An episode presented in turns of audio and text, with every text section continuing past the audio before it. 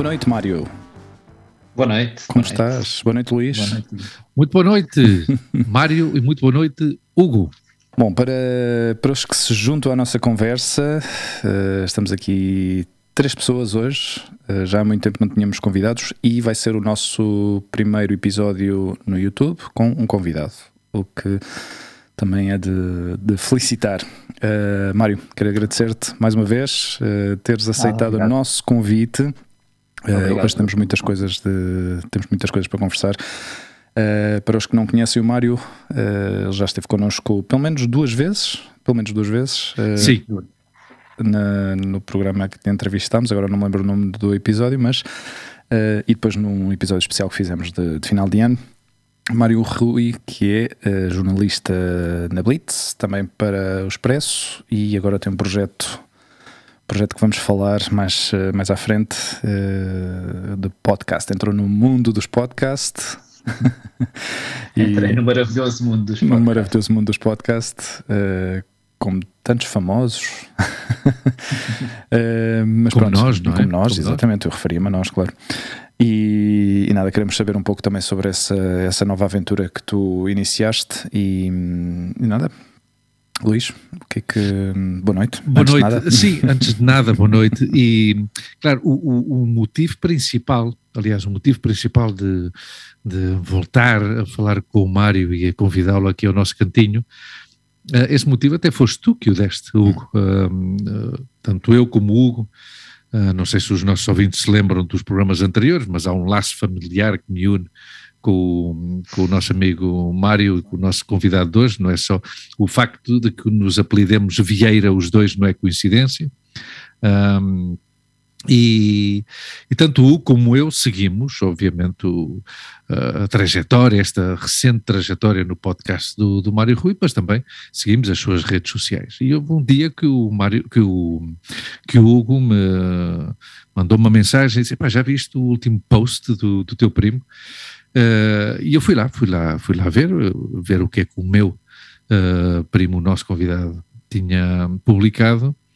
E, e o Hugo disse-me: tu, tu, não achas que seria interessante falar com ele sobre isso? Uh, eu disse-lhe: seria interessante. Ao mesmo tempo pensei, para mim, acho que não comentei com, com o Hugo, é interessante, mas que raiva e que merda que ainda seja necessário dedicar um programa, ou cada um que tenha os seus espaços, a, a, dar visibilidade a estas coisas. No entanto, é assim, infelizmente, é a triste realidade.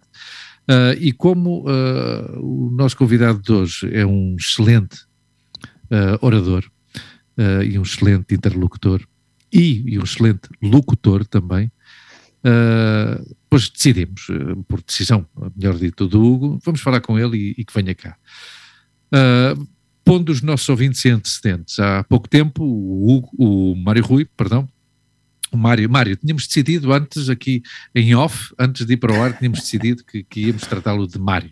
Pode então, Mário, Mário é que, também, é claro, é, é, é que são, são, são muitas Até décadas. Eu acho, eu, acho, eu acho que tu sempre me trataste por Mário Rui, portanto. Sim, Mário Rui Marinho. Sempre, e, e aí, Mário Rui Entre Marinho. uma e outra, sim. Exato.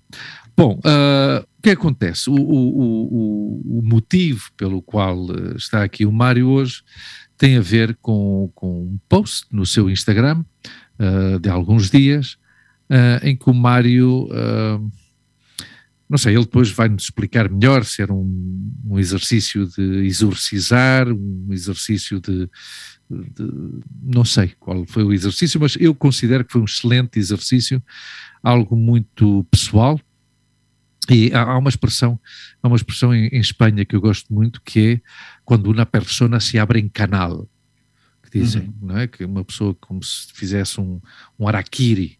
Uh, araquiri diz Hugo? Sim. Sim. Uh, pessoal. E, e, o Mário foi o que fez, decidiu abrir-se e, e, dizer uh, o que ele sentia quando de vez em quando passa pela rua onde ele foi criado.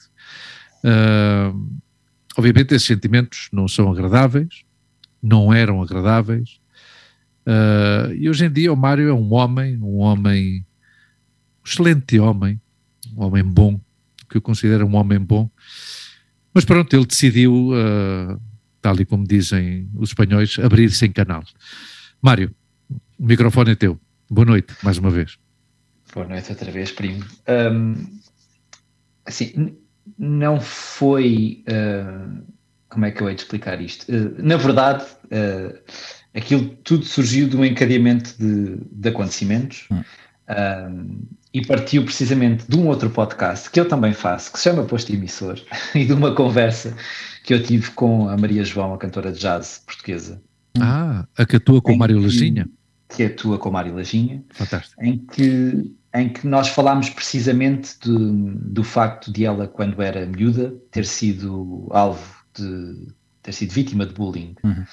Uh, porque, primeiro, uh, era filha de mãe moçambicana, portanto, não era totalmente branca, uh, mãe moçambicana, pai português, portanto, era, era, era mulata, não é?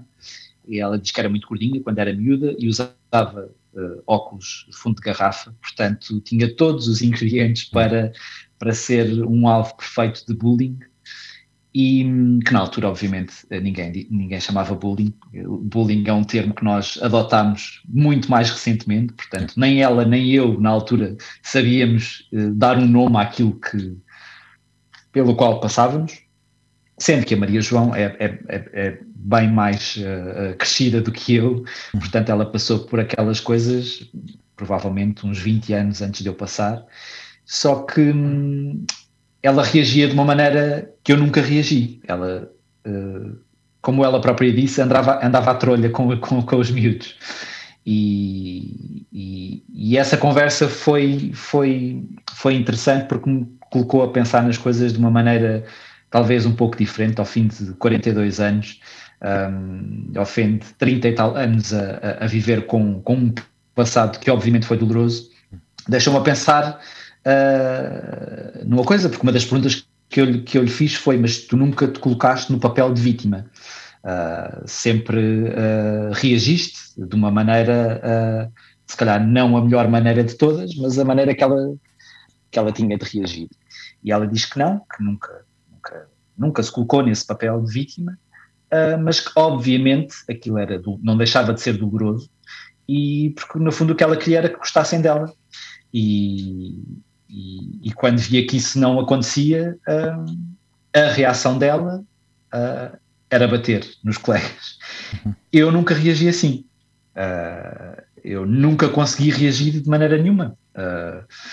porque porque não tinha, eu não tinha essas ferramentas em mim. ela, se calhar, conseguiu desenvolver essas ferramentas nela, eu não tinha essas ferramentas em mim. Uh, Uh, e ao fim de 30 anos, se calhar pela primeira vez, ao ter esta conversa com Maria João, eu usei pela primeira vez a palavra vítima, porque na verdade uhum. uh, aquilo que aconteceu é que eu fui vítima de bullying. É? Yeah.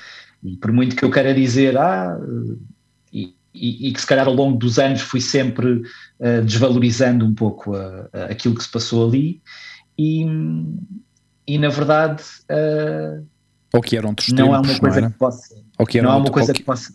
é verdade, é verdade. Ou que eram outros tempos, também se dizia eram muito, outros não é? tempos, é. sim. Mas, mas, mas eu nunca, por acaso nunca entrei muito por esse, por esse diálogo, até porque eh, infelizmente uh, o bullying é uma realidade bem uh, bem presente. Sim, sim. Aquilo, que, aquilo que eu falo no meu, nesse meu post que vocês referem, uhum.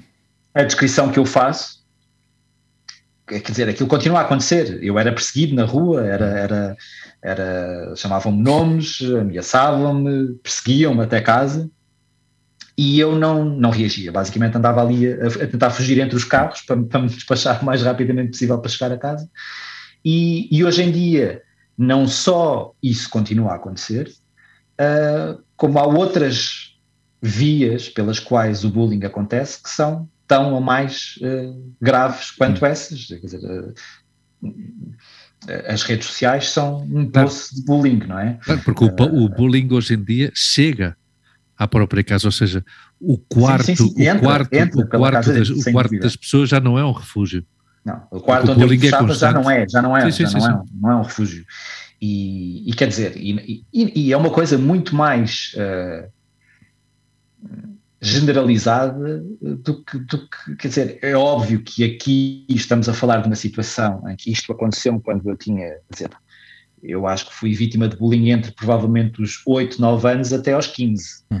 mais ou menos isso. Uh, e hoje em dia o bullying, quer dizer, há adultos a sofrer bullying nas Sim. redes sociais todos os dias, não é? Sim. Portanto, e, e, e, pode ser, uh, quer dizer, pode ser igualmente grave. É óbvio que uh, para mim foi grave porque foi numa fase de formação pessoal, não é? Em que nós estamos a crescer e, queremos desenvolver as nossas aptidões sociais e, e não conseguimos fazê-los, estamos constantemente a ser colocados de parte.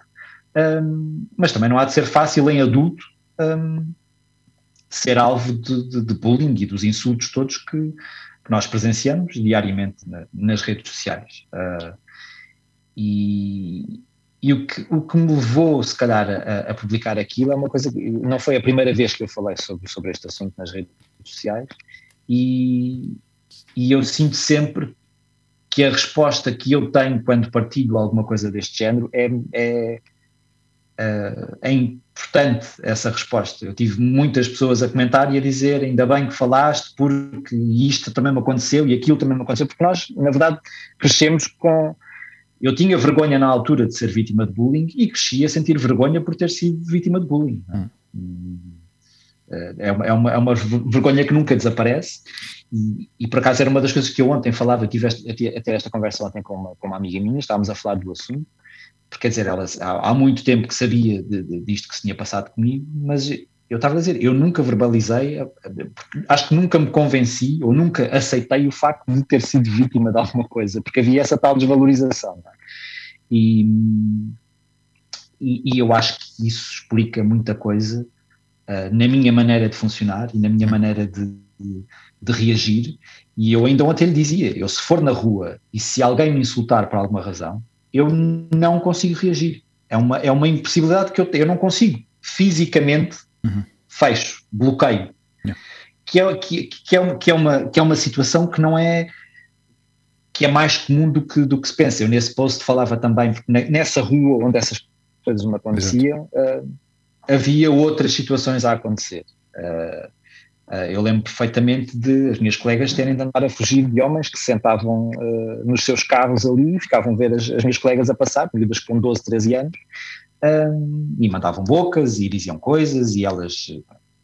E, e eu conheço várias mulheres que têm exatamente essa reação também, que bloqueiam. E, e, quando nós falamos hoje em dia, e isto houve, houve, muito uma discussão há uns anos aqui em Portugal, quando se falava da, da questão do, dos piropos, de, o Bloco de Esquerda apresentou uma, uma, uma, É um debate, é um debate muito em voga também em Espanha já há uns anos. Uh, que é um bocado aquela, porque quer dizer, e isto, e, e lá está, e se nós falarmos de, de, de, machismo, quer dizer, o machismo não é uma, não é uma coisa exclusiva um, dos homens, não é? Eu vejo muitas mulheres a, a, a, a, criticarem outras mulheres que não conseguem reagir aos, aos piropos maldosos que, que ouvem na rua, porque há muitas que é uma, delas que, que, é, que é uma falta exatamente de, o mesmo.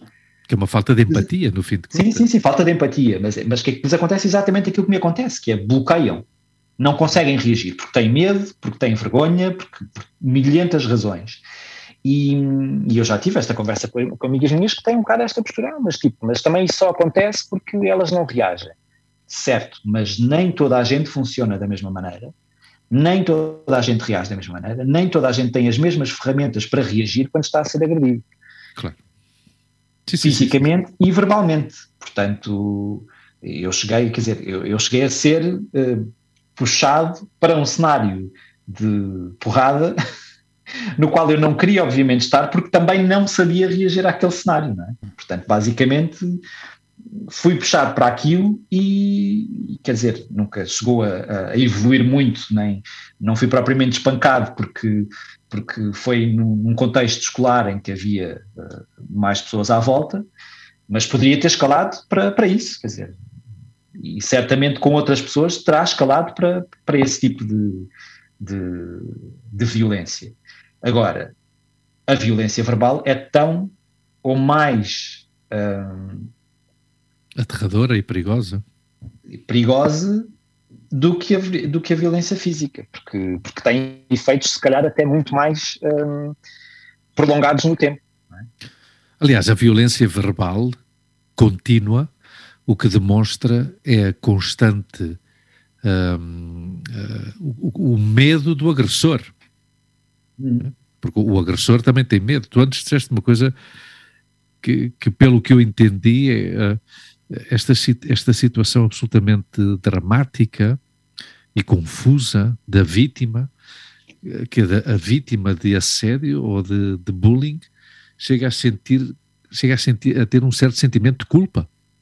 Sim, sim, quando, quando, quando, é uma vítima. Mas isso, mas isso, por isso é que eu te digo que se calhar demorei 30 anos para perceber que fui uma vítima, porque se calhar até até ao momento em que eu encaixei isso em mim, sempre achei tipo aquilo acontecia de alguma maneira por culpa minha, porque eu não reagia. Portanto, havia obviamente associada a isso uma culpa. Tipo, eu, se eu tivesse reagido, ou se eu, e se calhar foi aí nessa conversa que eu tive com a Maria João, em que ela falava e que falou que ela reagia, e eu pensei, pá, se calhar ela, isso ela não teve, não se sentiu culpada pelo facto de não ter reagido. Que é uma coisa que se calhar comigo sempre permaneceu porque, porque na verdade eu não reagia e a dada altura pensava tipo pá, se eu não reajo também não posso estar à espera que eles parem de o fazer, não é? Se calhar se algum dia eu tivesse reagido de uma forma mais, mais uh, uh, perentória, ou se tivesse batido o pé, se calhar aquilo não se tinha arrastado durante tanto tempo, mas nunca o consegui fazer. Portanto, também não, também não, não estou agora a, a pensar naquilo que Podia ter acontecido, podia não ter acontecido, mas, eh, mas se calhar se eu tivesse imposto uh, a, minha, a minha razão, se calhar aquilo não teria evoluído para o que, para o que evoluiu, ou não se teria arrastado durante tanto tempo. Mas quer dizer, nós nunca, nunca, nunca sabemos se poderia ter feito diferente, se, se tivesse feito diferente, se as coisas tinham sido mais fáceis, nunca, não se sabe.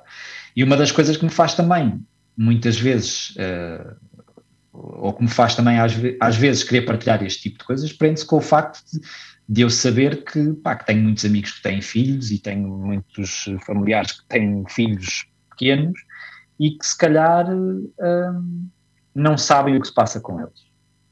E uma das coisas que eu sinto é que, e sinto isto da parte dos meus pais e da minha irmã, eles nunca se aperceberam das coisas porque eu não dizia. Eu não partilhava. E se calhar estava tudo bem.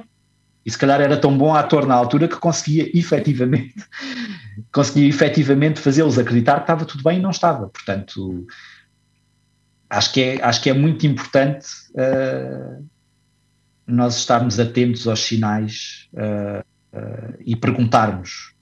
Porque se calhar se me tivessem perguntado diretamente se alguma coisa se passava, e que era uma coisa que se calhar há 30 anos não era tão comum, Uh, a forma como eu vejo a minha irmã a lidar com a minha sobrinha, não, e, e, não estou com isto a dizer que os meus pais, os meus pais foram uns pais maravilhosos, a minha irmã é uma irmã maravilhosa, não, não estou de forma alguma um, a, criticar isso. O que eu estou a querer dizer é que hoje em dia as coisas evoluíram para outro, para outro caminho, quer dizer, evoluíram, evoluíram se calhar em algumas famílias, noutras não terão evoluído, não é? Mas eu acho que talvez porque se fala mais das coisas, os pais hoje em dia estão mais atentos, os pais e os tios, quer dizer. Mais atentos ao, ao que volta, acontece. Era, volta... o, era o que o Hugo dizia antes, não era?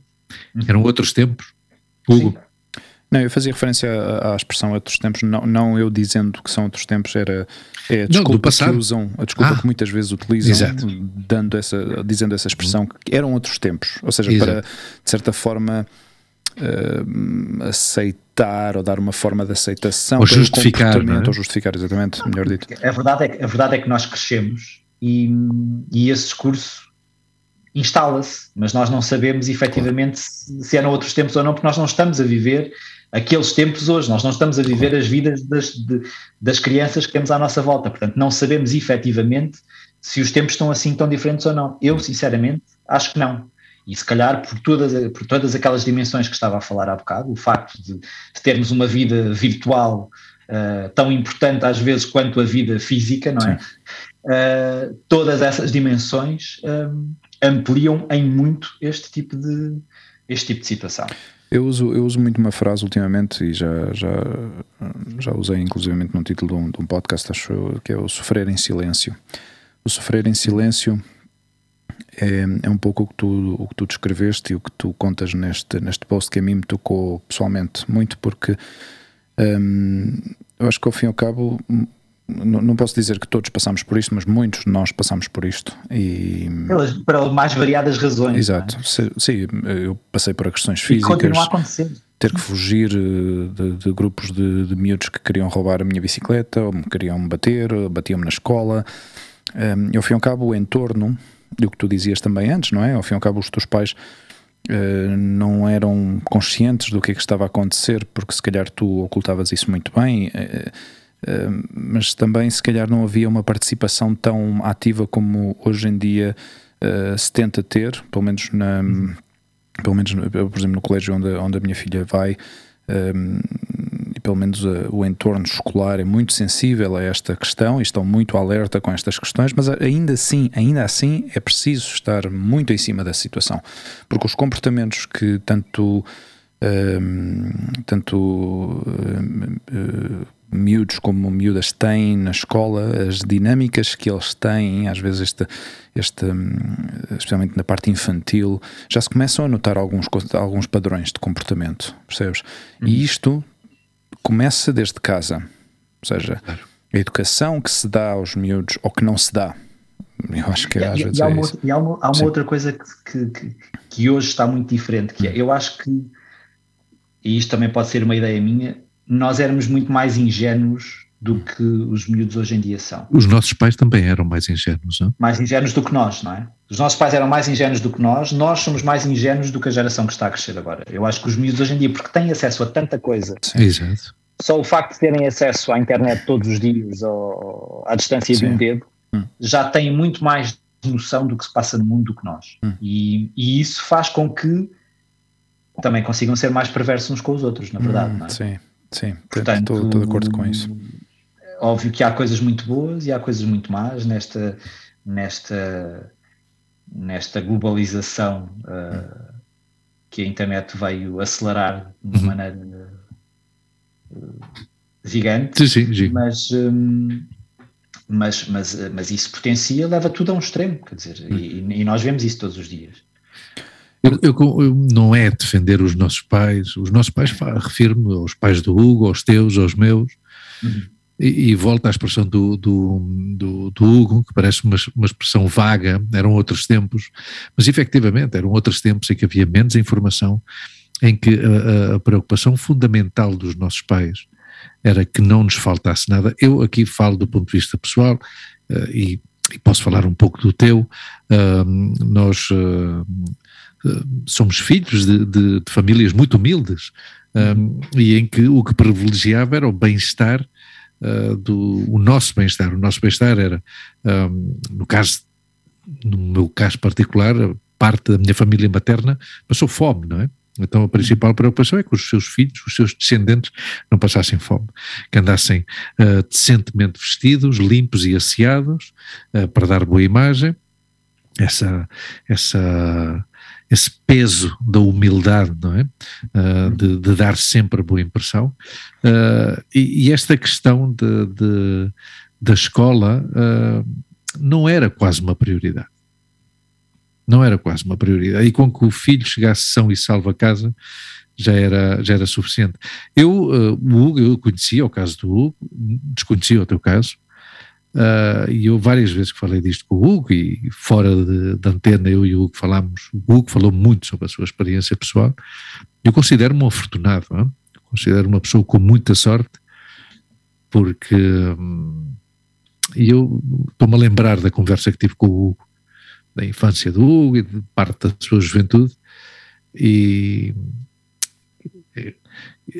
faltam palavras e vinha-me à cabeça desagradável. Não é só desagradável. Desagradável é, é, sair da escola e pisar uma merda de cão antes de entrar em casa. Isso é desagradável.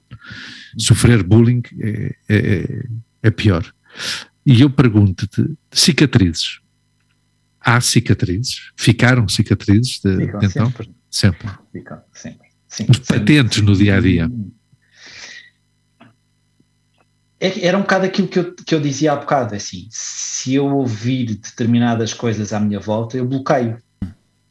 E, Porque associas. E, e reajo muito mal ao conflito. Isso tem, tem, a ver com outras coisas também, tem a ver com, com o facto de dizer, eu, eu, nunca vivi conflitos abertos em casa, por exemplo, os meus pais nunca discutiram assim fortemente, a, a, e eu e a minha irmã partilhamos isso e já falámos sobre esse assunto, nós não sabemos muito bem reagir quando estamos no meio de, de, uma discussão mais acesa. Um, e isso prende-se com isso, mas também eh, também se prende com, com, com, essa minha outra história, que é eu se estiver no meio de um, de um, de um conflito aberto, fico sempre meio bloqueado. Não, a não ser que, e isto é uma coisa engraçada, a não ser que esteja com alguém que eu sinta que tenho de proteger de alguma maneira. Aí, se calhar, mais facilmente protejo uma pessoa que esteja à minha volta do que me protege a mim próprio. Que é uma... e, e isso é uma coisa tão ridícula ao ponto de uh, eu fico mais nervoso quando vou viajar de avião com alguém do que se for totalmente sozinho. Hum. Uhum. Eu acho que são coisas pequenas que às vezes pensei, pá, mas porquê é que isto acontece? E eu comecei a notar isso, quer dizer, quando viajava com amigos ou com familiares ou com pessoas muito próximas, ficava muito mais nervoso. E quando comecei a viajar de avião sozinho, por trabalho e porque, porque me forcei também, houve uma altura que eu decidi, pá, não, eu tenho de fazer uma viagem grande sozinho porque tenho de me pôr à prova e tenho de, tenho de ganhar confiança suficiente para isso acontecer. Mas isso são tudo coisas que são, são coisas que nós, ao pensarmos sobre o assunto, uh, decidimos ou não fazer. Quer dizer, uh, eu nunca me habituei e nunca gostei particularmente. A partir do momento em que em que consegui criar um, um grupo de, ou vários grupos de amizades fortes, eu deixei de gostar de estar sozinho, porque passei tanto tempo sozinho durante aquele período que cada vez que ficava sozinho era muito difícil para mim lidar. Eu não conseguia, eu tive de começar a forçar-me, a mim próprio, a ir ao cinema sozinho, a ir a fazer programas sozinho, porque eu não sabia, eu ficava muito nervoso e muito pouco confiante estando sozinho. E fui adicionando cada vez mais patamares até que decidi, não, eu vou ter de fazer uma viagem sozinho. E fiz uma viagem grande sozinho, não, não completamente sozinho, porque fui ter com amigos meus que vivem na Ásia, fui para lá sozinho, mas só o facto de eu ter viajado, ter feito viagens tão longas sozinho, fizeram com que de alguma maneira eu uh, desenvolvesse uma capacidade uh, maior de, de estar comigo e de me sentir confiante comigo próprio. Mas, é uma coisa talvez, foi... talvez associavas o estar sozinho a estar a sofrer. Associava o estar sozinho a estar fragilizado, a, a estar mais exposto a qualquer uhum. agressão externa, não é? E, e, a partir do momento em que comecei a criar essa confiança, se calhar as coisas tornaram-se um pouco mais fáceis.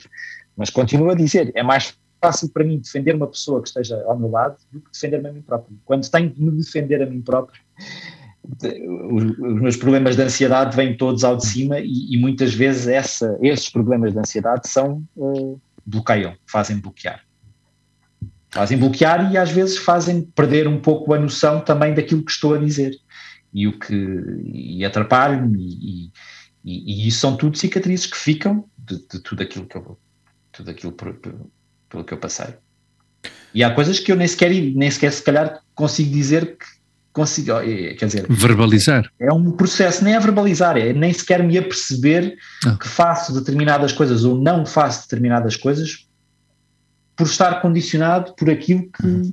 que vivi. Por isso é que eu estava a dizer, o facto de uh, este texto que eu escrevi agora ter vindo neste momento prendeu-se precisamente com essa conversa que tive com a Maria João e comigo com o facto de eu ter ficado a pensar um, na pergunta que eu lhe fiz e no que ela me respondeu quando lhe perguntei se ela nunca se tinha colocado no papel de vítima, porque, porque na verdade eu nunca me coloquei no papel de vítima porque uh, sentia que a culpa era minha.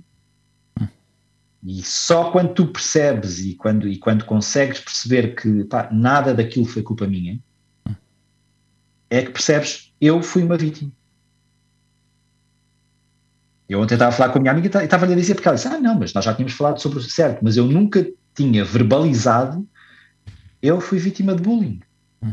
Por muito que era sempre naquela de pá, não, os miúdos gozavam comigo, ou, ou eu era alvo de insultos, não sei, mas, mas, mas, a palavra vítima, e não quero com isto tipo estar a, a, a vitimizar-me, é só o, é só o perceber que utilizar a palavra vítima é importante para perceber que eu não tinha culpa daquilo. Uhum. É só isso, é tão simples quanto isso. Porque essa culpa ficou. E essa culpa é uma culpa muito partilhada um, por muitos amigos meus. Porque, há, porque depois há uma, há, uma, há uma culpa católica envolvida no facto de, de, de eu ser gay e, e, e quer dizer, há, há, uma culpa ali associada a isso. E tu, e tu notas uh, nesse grupo de amigos que tu tinhas e que te acompanhavam e que nessa época eram conhecedores uh, do que tu sofrias, uh, algum deles alguma vez se desculpou ou, algum, ou notaste algum sentimento de culpa da parte deles por não terem defendido ou por não terem dado a cara por ti? E digo isto pelo seguinte, eu, eu sei que às vezes nas minhas conversas com o Hugo, parece que idealizo muito o meu bairro, mas eu, eu vivi e tu, como tu bem sabes, eu fui, cresci num, num enclave uh, importantíssimo para mim. E eu, eu considero, não, não, sei, já não, já não preserva uh, esse carácter solidário que tinha, um, mas esse enclave onde eu nasci, onde eu fui criado, era muito perverso, porque tinha os dois lados, tinha essa parte solidária de que vinham, vinham um, grupo de gente a, ajudar ou, ou, a partir a cara uh, uh, em busca de justiça, mas também tinha a capacidade de fazer precisamente o contrário, não é? Tu notaste isso alguma vez, ou algum amigo teu disse, epá, eu se calhar podia ter feito mais e não fiz? Não, porque na verdade, uh, quando isso, enquanto isso acontecia, eu não tinha, as minhas amizades eram coisas muito pontuais e muito isoladas. E, mas eu tinha uma amiga que me defendia. Ela é que ela é que reagia porque ela se calhar sentia uh, que de outra maneira também a excluíam. E, e, ela ia lá e via alguém a gozar comigo, ia lá e partia para a porrada direto. Não, é, não era, nem era tipo. É tipo, paras com isso agora porque senão apanhas. Era a tua Maria João, não? Era, era a minha Maria João. Era a minha Maria João. E. Portanto, mas quer dizer, nós não estávamos sempre juntos, portanto as coisas aconteciam. Eu quando ia para casa ia sozinho, portanto as coisas aconteciam na mesma. O que aconteceu foi, passados alguns, passados muitos anos, já eu estava na faculdade, um, ter-me encontrado com uma das pessoas que mais me insultou ao longo desses anos todos, e, e ele veio ter comigo e disse: ah, um, queria só dizer-te que eu sei que na altura era muito parvo e que, e que se calhar te disse coisas que não devia ter dito. E aquilo foi foi inesperado, não, nem sequer estava à espera que aquilo acontecesse. Uh, mas também não, mas também não, não dei grande trela, na verdade. Foi um bocado tipo de sim, sim, ok, tudo bem. Uh, se calhar porque também não estava preparado para falar com ele sobre esse assunto, mas, mas muito honestamente também não me interessa sequer. Uh, Uh, por acaso, esse em particular eu lembro-me dele, mas muitos deles eu não. Aquilo já, era, já, já é tipo uma. A esta distância já é tudo uma massa de, de caras e de nomes de quem eu não, pá, não me lembro deles. Sei que aquilo acontecia, lembro-me de uma ou de outra pessoa, deste em particular lembro-me, uh, até porque, pronto, lá está, ele vai ter comigo depois, passado esses anos todos, mas, um, mas o que aconteceu foi isso, foi ele vir-me pedir desculpa e eu na altura ficar um bocado naquela, pá, ok, tudo bem, mas não me interessa sequer desenvolver mais esta conversa.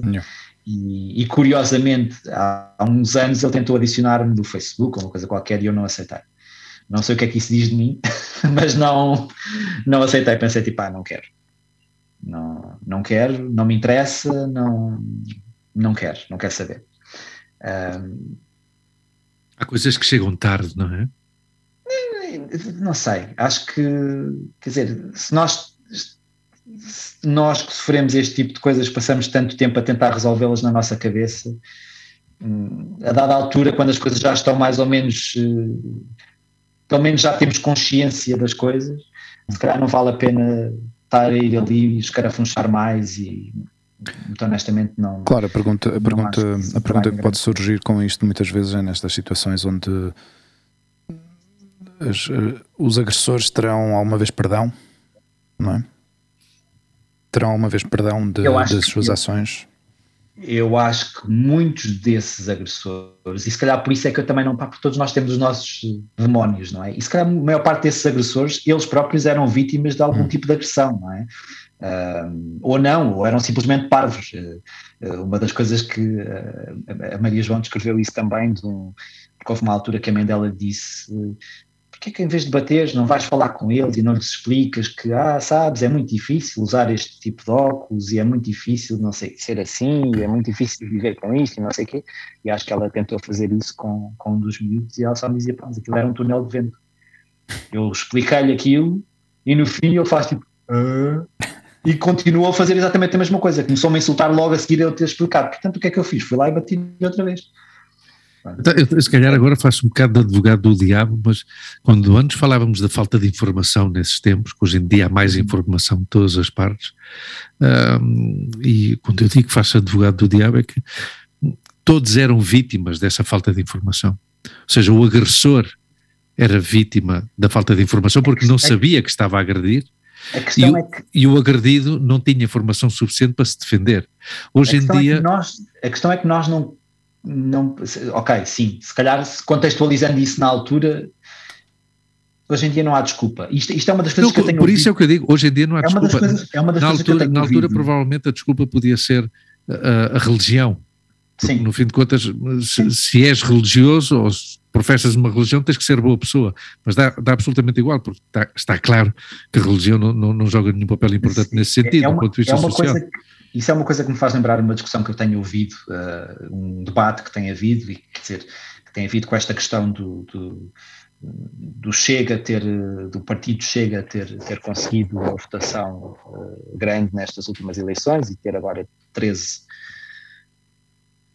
pessoas uh, na, na Assembleia da República. Um, nós, nós somos grandes amantes da democracia.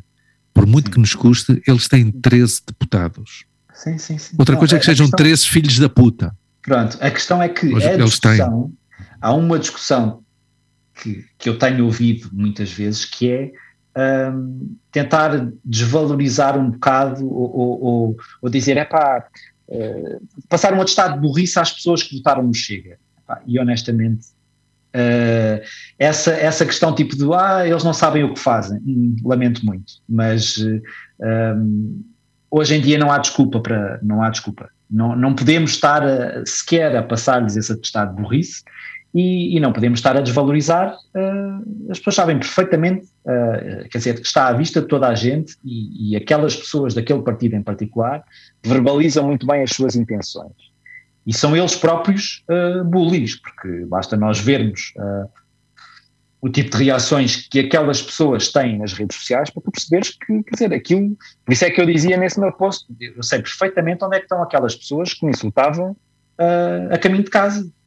São as pessoas que hoje em dia nos insultam a todos nas redes sociais e que, e que, e que insultam uh, e que nos insultam a todos nos discursos políticos que, que nós ouvimos na televisão muitas vezes. Uh, aquela postura que ele, que, que, que aquele ser em particular que lidera esse partido diz, tipo, uh, nós somos os defensores das pessoas de bem e não sei o quê, tipo, uh, para já gostava de perceber o conceito de pessoa de bem, porque nós devemos ter conceitos muito diferentes do que é uma pessoa de bem, não é? Pronto.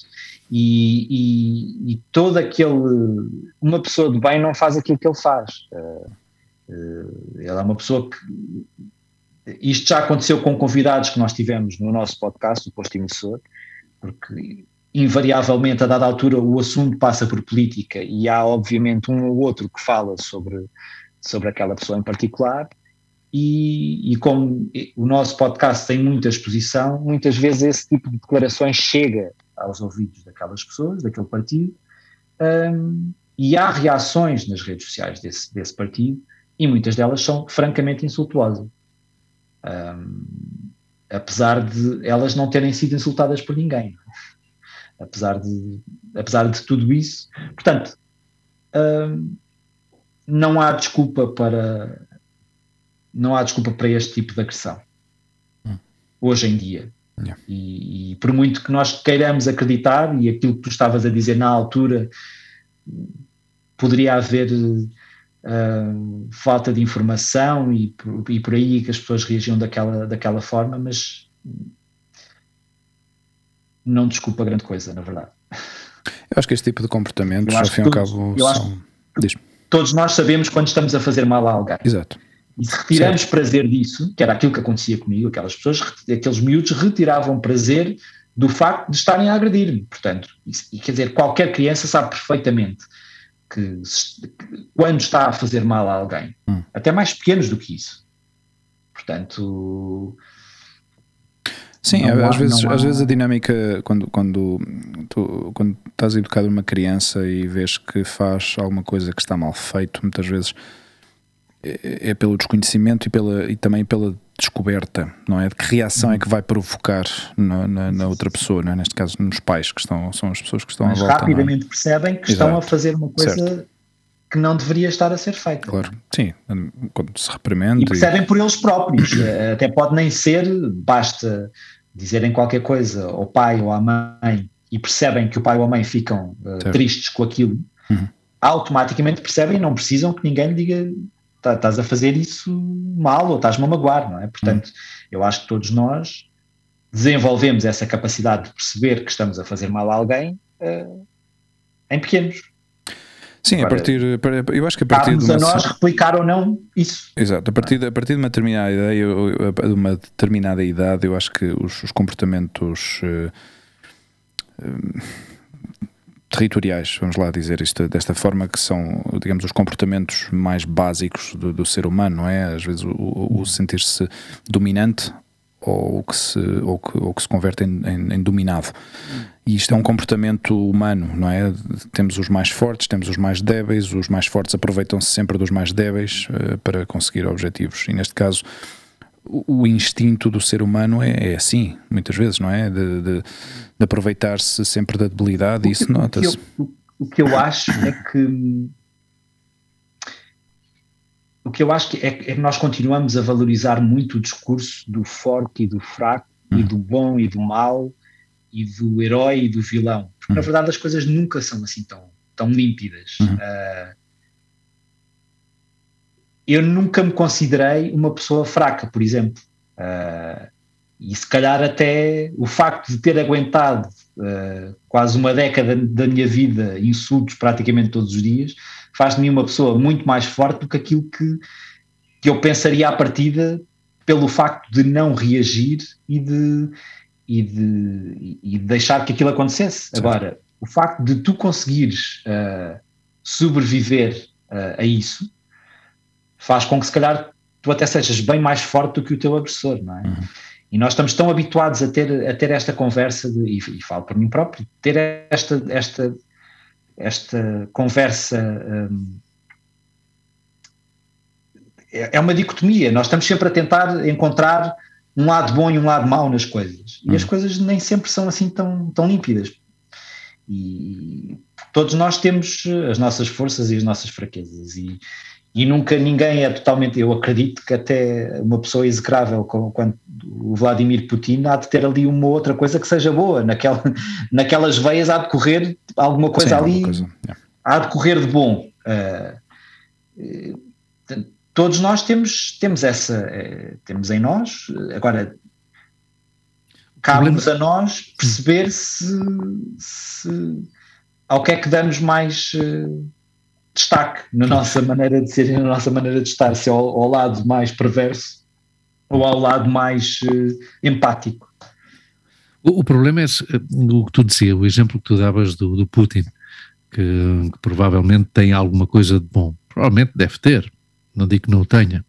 Se calhar é um bom avô, sei lá. E, é, é exatamente o que eu ia dizer, mas é bom para o seu em torno, para o seu ambiente, não para o resto. Eu estava, eh, no outro dia estive a ler, no dia, já há várias semanas estive a ler, e agora abri aqui de novo uh, o programa eleitoral do Chega, nas legislativas de 2022, e as primeiras linhas é um documento anacrónico, um documento do Estado Novo, 1948 ou 52. Antes estavam a falar da, da, pessoa de bem. Eu acho que o que regula a pessoa de bem é o Código Civil do país. Já está. Uma pessoa de bem é uma pessoa que cumpre com o Código Civil. Depois, no seu, no seu foro íntimo, a quem reza, a quem dedica o seu tempo para, para determinados rituais, tem que ser uma coisa que tenha que fazer na sua privacidade e, e já está. Aqui uh, o problema do, insisto, o problema do bullying é já, voltando ao bullying, se é que em algum momento saímos deste tema, o problema do bullying é um, é um problema estrutural já. Que há pessoas que vivem, há setores da sociedade que pelo, o, pelo entorno social em que vivem já estão a priori mais protegidos de uma ação de bullying que outras. Uhum. E é assim. E cada vez mais estas diferenças económicas que existem nas classes, cada vez há esta separação mas enorme. Não, mas olha que eu acho que não é assim tão límpido também. Eu acho que em muitos. Uh, uh, em muitos colégios onde só andam miúdos uh, que não têm, cujas famílias não têm qualquer tipo de problema monetário ou financeiro, as coisas acontecem na mesma. Sim, mas acontece Aliás, na mesma, própria, mas tem, própria, mas tem mais possibilidades de mudança. De, de, mudar, por exemplo. Maria João nunca hum. foi, uh, quer dizer, ela sempre foi uma privilegiada e ela própria admite isso nessa entrevista, sempre foi uma privilegiada e ela sempre esteve em colégios onde, uh, onde se calhar só iam, uh, acho que era no colégio inglês que ela andava quando isso acontecia claro. e hoje em dia, e mesmo, eu muitas vezes pergunto à minha sobrinha que também anda num colégio e pergunto-lhe pá, mas como é que. Porque ela diz que os colegas dela se comportam terrivelmente mal. E eu pergunto mas portam-se mal só durante as aulas ou também entre vocês, no recreio? Porque, pergunto, porque quero perguntar por aquilo tudo que. Mas sabes, sabes porquê é que eu falo desta questão social e que tem, obviamente, uma relação direta com uh, o ambiente socioeconómico? Hum. Porque uma pessoa de uma família mais privilegiada, provavelmente também deste casa, tem uns pais com mais ferramentas para ajudar essa, hum. essa criança. Não sei, eu acho que muitas vezes esses pais dessas crianças estão até muito menos atentos hum. E ligam muito menos uh, àquilo que se passa na vida delas uhum. uh, do que se calhar um pai com, com menos posses, que se calhar mais facilmente pergunta ao, ao, filho, quer dizer, não sei, estou eu a falar, quer dizer, eu não sou pai, não claro. tenho essa, essa verdadeira noção de, das coisas, mas eu não hum. acho que tenha tanto a ver com, com a questão socioeconómica das, das pessoas. Eu, acho que... eu não digo que seja fundamental, mas tem muita importância. Eu digo isto por, por pessoas que tanto eu como o Hugo conhecemos, ou se não conhecemos diretamente, sabemos dessas realidades. Mário, há, há, crianças que a partir dos nove anos, praticamente, a partir, há crianças que a partir do momento em que os pais vejam que têm um mínimo de independência, eh, de, em termos de tarefas domésticas, quase preparar a sua comida, o seu jantar ou qualquer coisa, é uma alegria para os pais porque os pais podem já trabalhar jornadas intermináveis de trabalho. Uhum, uhum. a perceber? Então isso, isso causa já uma, uma separação e um, e um, e um desapego uhum. que não é que não um desapego forçado pelas condições económicas de cada trabalhador de cada, de cada família, que tem que trabalhar uhum. horas intermináveis para, para sustentar a casa. Por isso, e, e voltando ao, ao, Chega, por isso é uma coisa que eu não entendo, porque há pouco tempo foi notícia aqui no Twitter um, de um, um, trabalhador que trabalha 16 horas por dia e que defende o partido uh, do Chega, aqui em Espanha, que é o Vox e, e metia-se com uma, com uma comediante. E a comediante respondeu-lhe de uma maneira absolutamente extraordinária, que foi, ah, se tu defendes, se tu trabalhas e estás orgulhoso de trabalhar 16 horas e defendes esse partido, quem tem um problema sério és tu, porque se tu trabalhas 16 horas é porque o teu, o teu patrão não te paga o suficiente para que tu só trabalhes 8 horas e vivas dignamente, não é? Mas pronto, eh, é, é complicado, é complicado e, e, há vários fatores, não, não sei.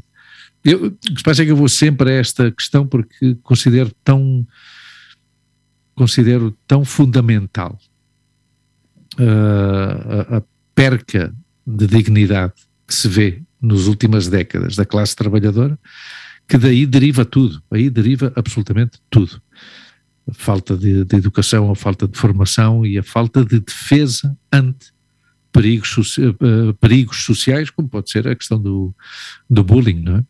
Sim. Há, há, famílias que não têm a possibilidade, por exemplo, de, de, mudar, de mudar os seus filhos de escola. Sim, sim, sim. Porque não podem. E isso muitas vezes é uma defesa para vítimas do bullying, não é? Sim, mas lá está, era o que, era o que eu dizia. Muitas vezes, e, e, e por causa desta, desta questão das redes sociais, o facto de uma criança mudar de escola nem sempre significa que, que o pesadelo acabe. Claro, claro. E, e, e conheço histórias. Mas muitas vezes tomar um medicamento não significa que a doença desapareça também. Sim, sim, sim. sim. Mas pelo menos temos essa possibilidade, não é? Essa possibilidade. De tentar uma cura, não é? É verdade. É complicado. Sim, às vezes eu, eu estes, últimas, eh, estes últimos anos eh, que a Olivia hum, está a crescer, está, vai passando de ano e mais ou menos vamos conhecendo os colegas, de, de os colegas dela. Há, há um ou dois que chamam a atenção, não é? E, e ficamos sempre com aquela coisa de hum, gostávamos que eles não fossem com ela ou que não continuassem no, no ano a seguir, não é? Uh, porque agora vai, vão fazer a transição para a primária e passam do infantil para a primária, então sempre pensamos que, que não gostávamos que, que esse miúdo ou essa miúda estivessem nesse, nesse grupo, não é? Mas, mas depois pensamos, sempre vai haver um, um Francisco, Sim. um Joaquim, um, Sim, um sempre... Jorge que, que, que, esteja a lixar a vida a alguém, porque, percebes? Porque a questão é, há sempre em, em, em todas as fases da nossa Exato. vida, quer dizer, consigo perfeitamente identificar à minha volta pessoas que têm todo o potencial para ser completos bullies, não é? Não, não, não, vamos, temos sempre, acompanham sempre a vida toda esse tipo de, de pessoas. Agora, eu acho que é importante naquela fase em que eu não consegui uh, reagir àquilo, uhum. nessa fase é importante de alguma forma ajudar a criar essas ferramentas. Certo. E, e, porque, porque isso vai prevenir imensa coisa no futuro.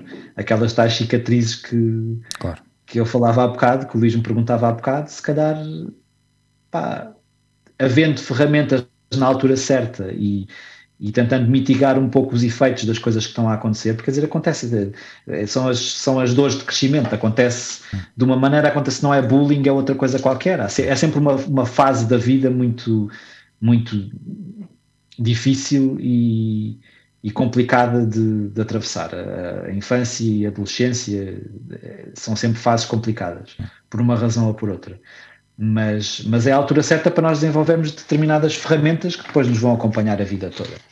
E, e quando nós não desenvolvemos essas ferramentas, torna-se tudo muito mais difícil.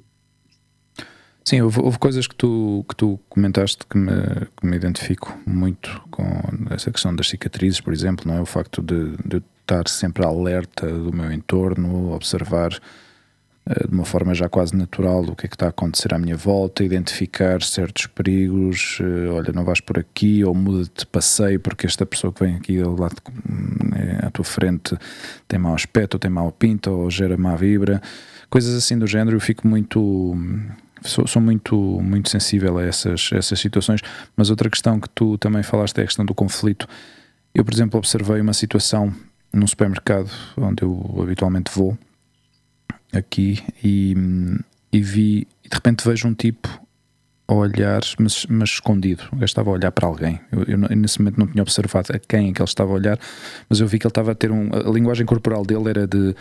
De, de, de, de, estar a, a, observar alguém, mas às escondidas, não é? E porque depois que se escondia detrás de, alguma coisa e era, era fácil, mas, mas por exemplo, a, a mãe da minha filha que estava ao lado nem sequer reparou nisso, mas eu estou sempre com o radar alerta e observei aquela situação, mas naquele instante não, não reparei quem e depois logo vi quem era e efetivamente esses, essas três pessoas de repente juntaram-se e eu vi que a conversa estava muito acesa, muito. Uh, aliás, as pessoas, uh, os empregados do supermercado vieram uh, para perguntar o, que é que, o que é que estava a acontecer, porque via-se que o tipo estava a assediar essas, essas duas, duas raparigas que estavam no, no supermercado. Não sei se era um ex-namorado a sensação que me deu foi que era um ex-namorado que estava a tentar explicar-se de alguma coisa que tinha acontecido. Não entendi o, o, contexto inteiro da conversa, mas houve uma reação por parte da, da mãe da minha filha que foi vamos ajudar, vamos. Percebes? Ela uhum. teve o impulso e o instinto sim, sim, sim, de tentar. E eu aí bloqueei. Vês? Eu nessas situações prefiro evitar o conflito porque não é uma história, não é um problema meu. Ou seja, eu na minha uhum. cabeça, o processo de pensamento, uh, como, eu, uh, como eu alinho as ideias, é isto não é um problema meu, não me vou meter nisto porque ainda vou, vai sair torto para mim, percebes? Uhum. Um, mas por outro lado, fico irritado e fico com raiva de não ter feito nada para, para tentar. Sim, sim, sim para tentar, hum, sei lá, eh, negociar, para pelo menos. exato, para uhum. tentar acalmar os ânimos, percebes? Não, não sei, é, é, muito complicado, é muito complicado viver numa viver assim, viver assim, porque eu temo sempre uh, nesses momentos uh, em que eu, eu espero que se, se, se, se, a minha integridade física esteja em perigo, eu possa reagir. É, é essa a minha, é esse o meu baremo, ou seja, é esse o meu a tua ou a da tua filha ou, Exato. ou de uma pessoa certo. que seja importante Exatamente, ti, é? claro. Exatamente. Eu acho que só nessas alturas é que era aquilo que eu dizia há pouco. Claro. Se estiver com alguém que seja importante para mim, mais facilmente defende essa pessoa do que me defende a mim. Hum. E, e, e, isso continua. E aquilo que estavas a dizer, tipo, da mãe da tua filha ter querido interferir na, na questão, uhum. Por isso é que muitas vezes, quando nós falamos da, da, questão da educação, eu e a minha irmã fomos educados exatamente da mesma maneira e ela, nessas situações, uhum. vai diretamente tentar resolver a situação. Yeah. E eu bloqueio. Uhum. Nós já tivemos situações parecidas, aliás, já tivemos, houve uma situação que eu fiquei tipo. A minha irmã sempre foi um, o meu grande ídolo quando eu era miúdo por várias razões. E, e eu lembro perfeitamente uma vez nós estávamos parados no trânsito, isto há muito tempo, e e olhamos para a frente e, e, vemos um tipo do carro da frente manda uma lata, acaba de beber uma lata de Coca-Cola ou não sei o quê, manda a lata pela janela fora. Minha irmã ficou furiosa, hum. saiu do carro, pegou na lata e mandou a lata para dentro do carro outra vez. Para cima dele, para cima do homem, que ficou tipo sem reação, não disse nada, calou-se, deve ter fechado o vidro da janela. E a minha irmã voltou para o carro, sentou-se e tudo tranquilo. Eu nunca conseguiria fazer isso. Nem naquela altura, nem hoje. Posso ficar super irritado, Posso passar pelo carro e dizer seu porco da treta, mas não vou fazer isso. Não tenho, não, não esse instinto não, não sei. Não tenho essa capacidade em mim. Não é. tenho esse instinto. E, é curioso. E, portanto, nós quando, muitas vezes quando falamos da questão da educação e não sei o quê, tipo, e muitas vezes esta conversa mesmo no meu seio familiar, uh, eu digo, mas a educação é importante sim, mas quer dizer, eu e a minha irmã somos completamente diferentes, hum. reagimos de maneiras completamente diferentes. Uh, a muita coisa, portanto, e fomos educados da mesma maneira. Portanto, sim, a educação é uma parte importante da nossa formação, mas depois, a, a partir de determinada altura, a educação não pode ser desculpa para tudo. Hum. Nós, temos, nós fazemos o nosso próprio caminho e nós próprios construímos a nossa personalidade. Portanto, a educação é importante, sim, mas uh, nós é que temos depois de, de, de desenvolver aquilo que nos é dado, porque a educação, lá está, são as ferramentas que nos dão. Exato. E... Sim, fala-se muito disso hoje em dia, especialmente na parte psicológica, quando se, se, se, tens terapia ou se fazes terapia, é uma coisa que te explicam muito, não é? O voltar àquele momento, de, de, ou seja, se fazer uma separação entre o teu pequeno, quando eras pequenino, e, o, e agora sim, sim, o teu sim. tu adulto, não é?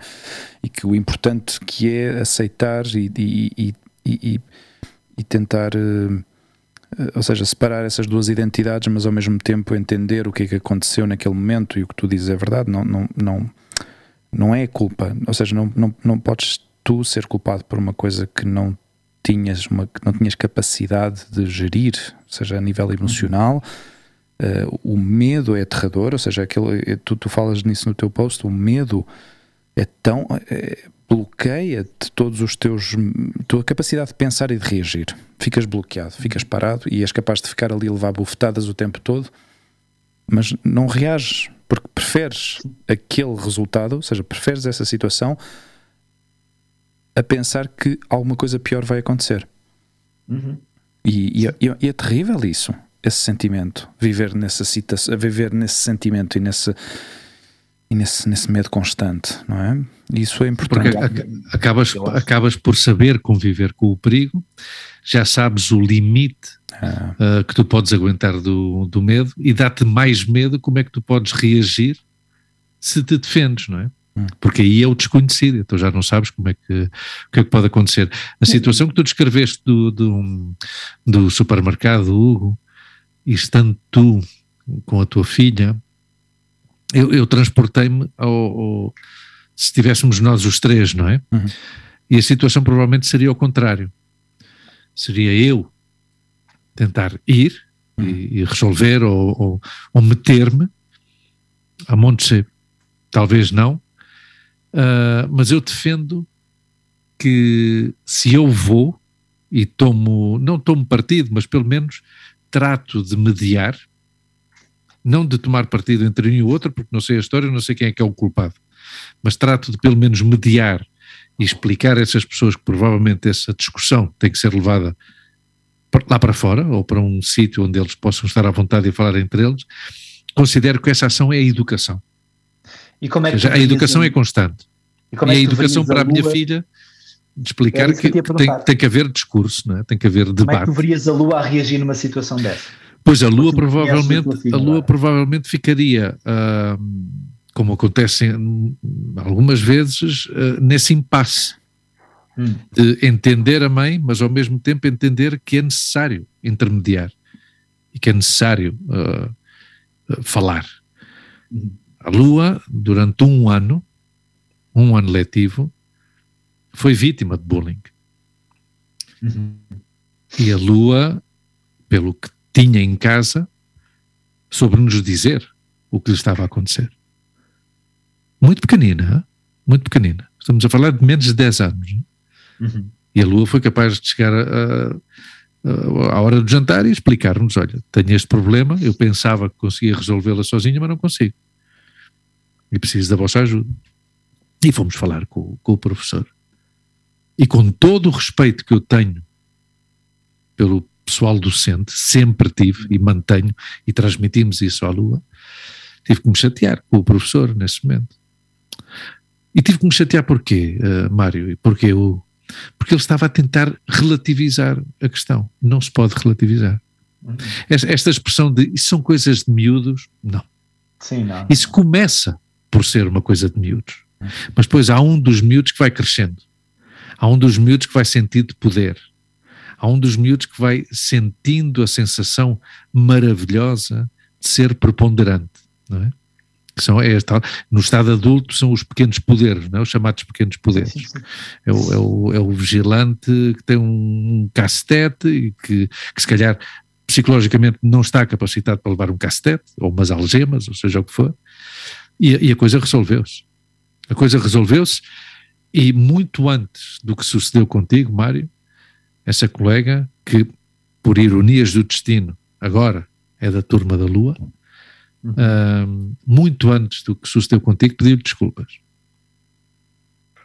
E, e aí, quem jogou um papel importantíssimo foram ambas famílias. Uhum. Que nós não chegámos sequer a esse ponto, não sei se vocês sabem que em ocasiões sucede, em que quando há um caso de bullying escolar, as famílias de ambas partes uh, reúnem-se e, e, às vezes pode ainda dar para o torto, não é? Mas pronto, uhum. não, não foi necessário isso. Mas voltamos ao que eu, ao que eu defendia antes, Hugo uh, e Mário, uh, a necessidade de que o ambiente familiar tenha a capacidade de detectar e de, e de, e de, ajudar a resolver essa, essa situação, porque senão é muito, está, imagina, muito complicado. Imagina que a Lua não tinha falado com vocês ela podia perfeitamente ter escondido aquilo durante muito claro, tempo e a coisa teria claro. escalado para aquilo que escalou comigo, por exemplo. Claro. E, e, e, quer dizer, na altura havia muitos professores na minha escola que percebiam perfeitamente aquilo que se passava e viravam a cara para o outro lado, não, não tinham qualquer tipo de, de, de pruridos em ignorar aquilo que estava a passar não, e percebiam perfeitamente. Não, e, e eu gostava de acreditar que hoje em dia os professores mas quer dizer, os próprios professores, claro, também lidam com tanta, com tanta coisa diferente. Acho que até eles próprios muitas vezes são alvo de bullying, não é? Claro, sim, sim. E já eram, e já eram na altura, que eu lembro perfeitamente de nós termos um professor de geografia, pá, que lá está, era daquelas coisas que eu não sabia como reagir. A minha turma inteira fazia bullying àquele professor. Mas tipo, do ponto tipo, o professor é um banana e não sei o quê, insultarem nas aulas, e eu ficava completamente sem saber o que é que havia de fazer, eu ficava tipo, pá. E, e, e ele, acho que era um professor substituto, e ao fim de, de um período foi-se foi -se embora, porque não, não aguentou. Não aguentou. Na altura acontecia, e, pá, e hoje se calhar acontece ainda mais do que acontecia na altura. Não sei. Bom, é um tema que, que, queríamos tocar contigo porque achamos, uh, eu achei, achei muito interessante essa, essa exposição e, e, essa denúncia, ao fim e ao cabo, do que tu acabaste de fazer online e que eu acho que é importante falar e é importante, é importante um, expor para que as pessoas sejam conscientes do que é que aconteceu, do que é que siga, o que é que continua a acontecer e que, que, estejam muito alertas, muito, muito, muito alertas, eh, porque isto afeta crianças, afeta adultos, adolescentes, adultos, e, e, e, se calhar muitos dos adultos que não conseguem lidar com essa situação também são porque não têm as, continuam a não ter as ferramentas necessárias a nível sentimental e emocional para se defenderem, não é? Para, porque continuam a viver, se calhar como se fossem ainda crianças, nesse, nesse sentido, a nível emocional, talvez. Uhum. E hum, eu gostava de passar, se vos parece, deixarmos este, esta temática de lado já. Há um, te, há um tema muito mais positivo. já, te, já tínhamos falado ao princípio do, do, do podcast uh, que, que o Mário já começou uh, nesta nova andança também de criar um podcast. Bom, podcast, o mundo podcast para ti não é nada desconhecido, já, já, hum. já, já, já, tinhas começado na, na Blitz e continuas com o teu podcast na Blitz. Mas uh, começaste esta, esta andança agora por via, via própria, digamos assim. Conta-nos um pouco o que é que, o que, é que, como é que surgiu essa ideia e porquê que achaste que uh, tinhas necessidade ou achaste que tinhas necessidade de, de criar este, este, este podcast. Houve várias razões que me levaram a criar o, o, o Subverso, que é o, que é o nome do, do podcast.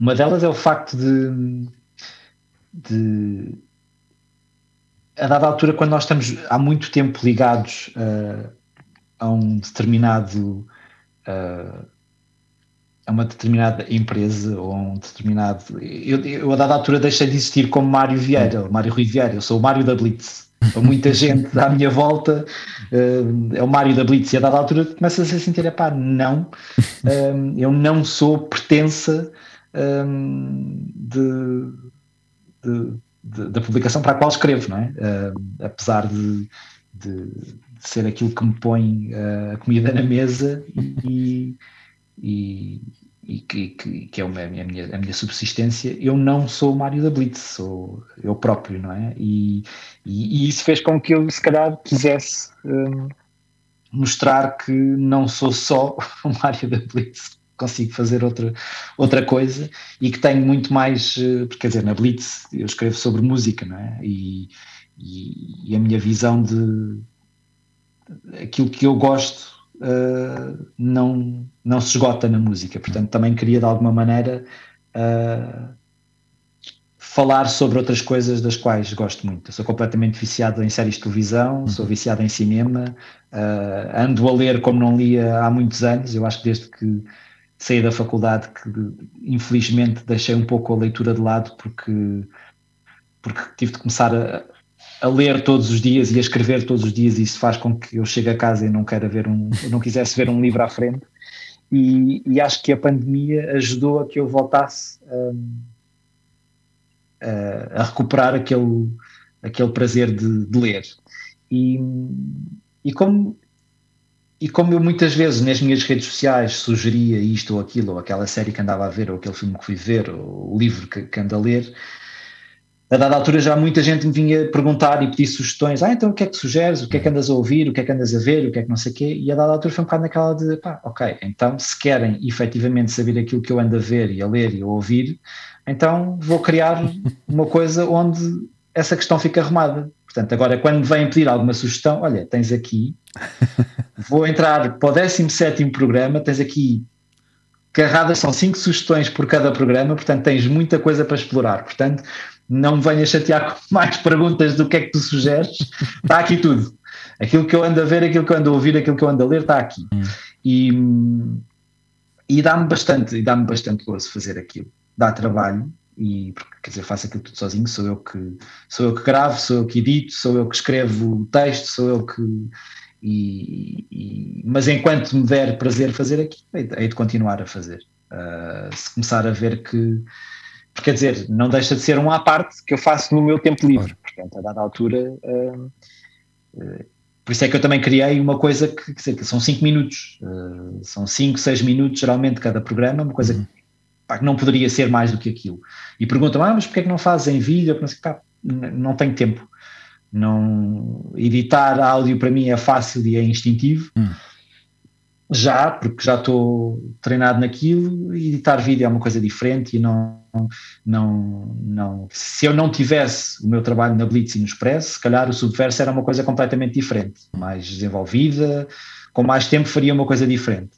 Mas hum, como não tenho esse tempo, são cinco minutos que estão ali e que demora tipo umas horinhas a fazer e, e pronto, e a, a intenção é, é, é, essa, e depois há uma coisa que é.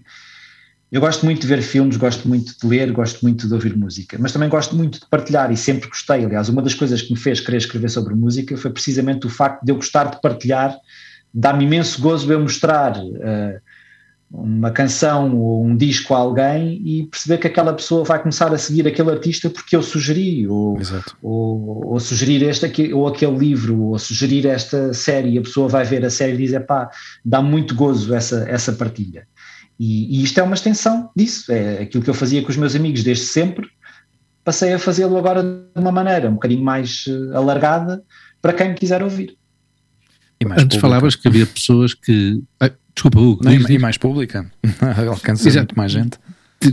Falavas que havia pessoas que diziam, ah, porque é que não fazes em vídeo? Eu acho que o, o que eu gosto precisamente do, do subverso é e isto, eu falei muito disto com o Hugo, e os dois somos da mesma opinião nota-se e vê-se, obviamente, que está feito e produzido por um jornalista, pelo texto, a estrutura, está tudo muito bem estruturado. Eh, e o que gosto é isso, é da voz. Não, não, não vejo necessidade, mas pronto, há esta necessidade imperiosa, e se calhar aqui estou a tirar pedras ao meu próprio telhado, um, ou nosso telhado, um, mas eu acho que o poder da voz ou melhor dito, a voz tem mais poder de, de, de persuasão do que, do que a voz unida à imagem. Uhum. Uh, porque a voz tem essa, uh, essa parte de imaginação, não é? Que, uhum. que essa parte de mistério quem é esta voz que me, que me, sugere todas as semanas um livro, uma série, uma, um álbum? Uh, eu, eu, eu, gosto do, dos. Uh, tenho dois em atraso. Mas é engraçado porque tens de encontrar a tua voz e eu tive de encontrar a minha voz de alguma maneira, porque claro. uh, ainda ontem por acaso estava, estava aqui sentado no sofá com, com aquela minha amiga e tivemos a ouvir um, um outro podcast, não o Subverso, o Posto Emissor, porque eu queria mostrar parte daquilo da minha conversa com a Maria João e depois mostrei-lhe também parte da conversa que tive com a Simone de Oliveira e, e, e ela só me dizia, pá, isto não parece a tua voz? Claro. E, e, e a, a, a, eu, a forma como eu abordo o posto emissor, porque é um podcast de entrevista, um, é completamente diferente da forma como eu abordo a voz, a dada altura parece um bocado, um bocado a representar de alguma maneira, porque, porque um tem um tipo de registro, o outro tem outro tipo de registro. E, hum. e isso também me dá algum dá-me algum prazer perceber isso em mim e perceber que tive de encontrar a minha voz dentro do subverso, como também tive de encontrar a minha voz dentro do posto emissor, que são duas coisas muito distintas e são muito diferentes uma da outra. Eu, eu gosto do subverso é a voz de boletim. Hum. Porque uma das coisas que as pessoas que é um mais boletim informativo. É um, sim, sim, sim, é um, é um clipe, tac uma das coisas que as pessoas mais me disseram foi precisamente isso, que é eu, apesar de dar, quer dizer, se eu estou a sugerir aquilo à partida é porque é porque é importante para mim o suficiente para eu sugerir. Se for uma coisa que eu não gosto de toda, não vou, não vou obviamente incluí-la ali. Aquilo é uma coisa, obviamente, muito subjetiva nesse sentido, que é, são os meus gostos. Uh, uh, e, e, isso faz com que com que uh, as pessoas percebam que aquilo é uma coisa subjetiva, mas ao mesmo, ao mesmo tempo aquilo que eu, que eu quero transmitir às pessoas é informações sobre aquilo para elas desenvolverem as suas próprias opiniões acerca daquele, daquele produto cultural em específico, que é aquele livro, ou aquela série, ou aquele filme, quer que seja. Interessa muito mais dizer que é sobre isto e sobre aquilo que este livro fala, ou que aquela série fala, do que estar a dizer, tipo, pá, achei isto muito mau e achei aquilo muito bom. Sim, Vou dando aos poucos a, a minha opinião, opinião, mas já está, um bocado, já está um bocado subentendido que se aquilo está ali é Exato, porque eu gostei. É porque gostas. Uhum. Exato. Senão não estaria ali. Eu vejo, eu vejo que num dos teus episódios uh, fizeste referência ao filme biográfico do, do, do pai treinador da, da Venus e da Serena Williams e, uhum. e eu gostava de saber a tua opinião sobre o que aconteceu nos Oscars porque isto andou pelo mundo todo. Nós, eu e Luís também chegámos a falar sobre isto. Hum. Um, não só pelo contexto, ou seja, não só pelo, pela, pela mediatez, ou seja, o que nós vimos, o que nos chegou não é? via, hum. via televisiva, mas uh, via imagem, mas o que é que, ou seja, uh, as entrelinhas. Como... Eu, acho que a primeira, eu acho que a primeira coisa é a agressão não é resposta para nada. Portanto, Exato. Ele não tem qualquer tipo de desculpa para ter feito aquilo que Exato. fez. Hum. Um, outra coisa que é aquilo já havia, obviamente, ali uma história entre, entre eles, aquilo não foi uma coisa isolada. Um, e isso faz-me ir para outra discussão que eu acho que se calhar nem se aplica muito neste caso, porque uh, a, a, reação dele, do Will Smith, àquilo que, que, que o Chris Rock disse, uh, prendeu-se com uma coisa que ele achou que o outro sabia que aparentemente ele não sabia, que era, ele fez uma piada com o facto da, da Jada Pinkett Smith estar careca uhum. e ele aparentemente não sabia que ela sofre de uma condição Sim, que faz com que, que, que, o cabelo uh, caia. Uhum. Portanto, ele fez aquela piada sem saber, desconhecendo que aquilo era, um, era uma coisa sensível para ela. Uhum.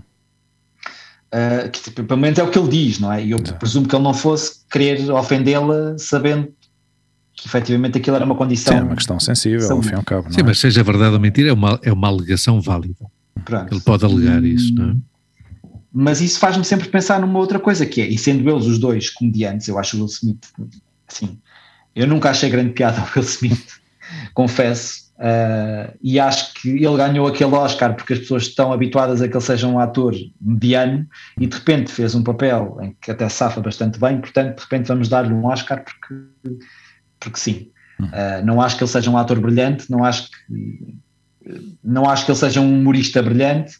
O Chris Rock tem a sua piada, também não conheço, não conheço a fundo a, a, a obra dele, mas há uma coisa que da qual eu falo muitas vezes, que é quando vem com aquela postura de humor não pode ter limites. Epá, o, humor tem, o humor tem que ter um limite, que é a ofensa. A partir do momento em que o humor resvala para a ofensa, deixa de ser humor.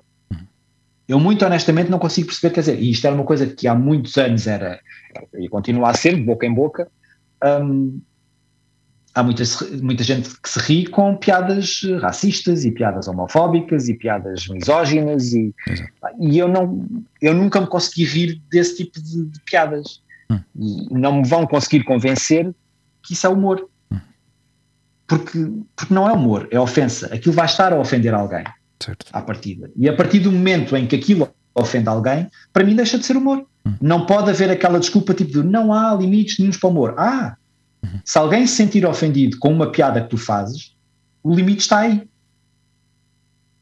Mas, mas há, um, por isso, há um limite que se traça ali. Eu estou totalmente de acordo, mas também estou de acordo em que, que o ofendido tem que demonstrar a sua, uh, uh, uh, quão, o quão ofendido está. E Essa é a questão. Isso acontece, e geralmente quando isso acontece, qual é a resposta do outro lado? Ah, estou só a brincar, isto não é para ofender ninguém. Mas pois. eu acho que a estes níveis não acontece, esse é o problema. O problema aqui foi uma situação, uma ação e uma reação, ambas muito antigas. Foi uma ação e uma reação dos anos 70.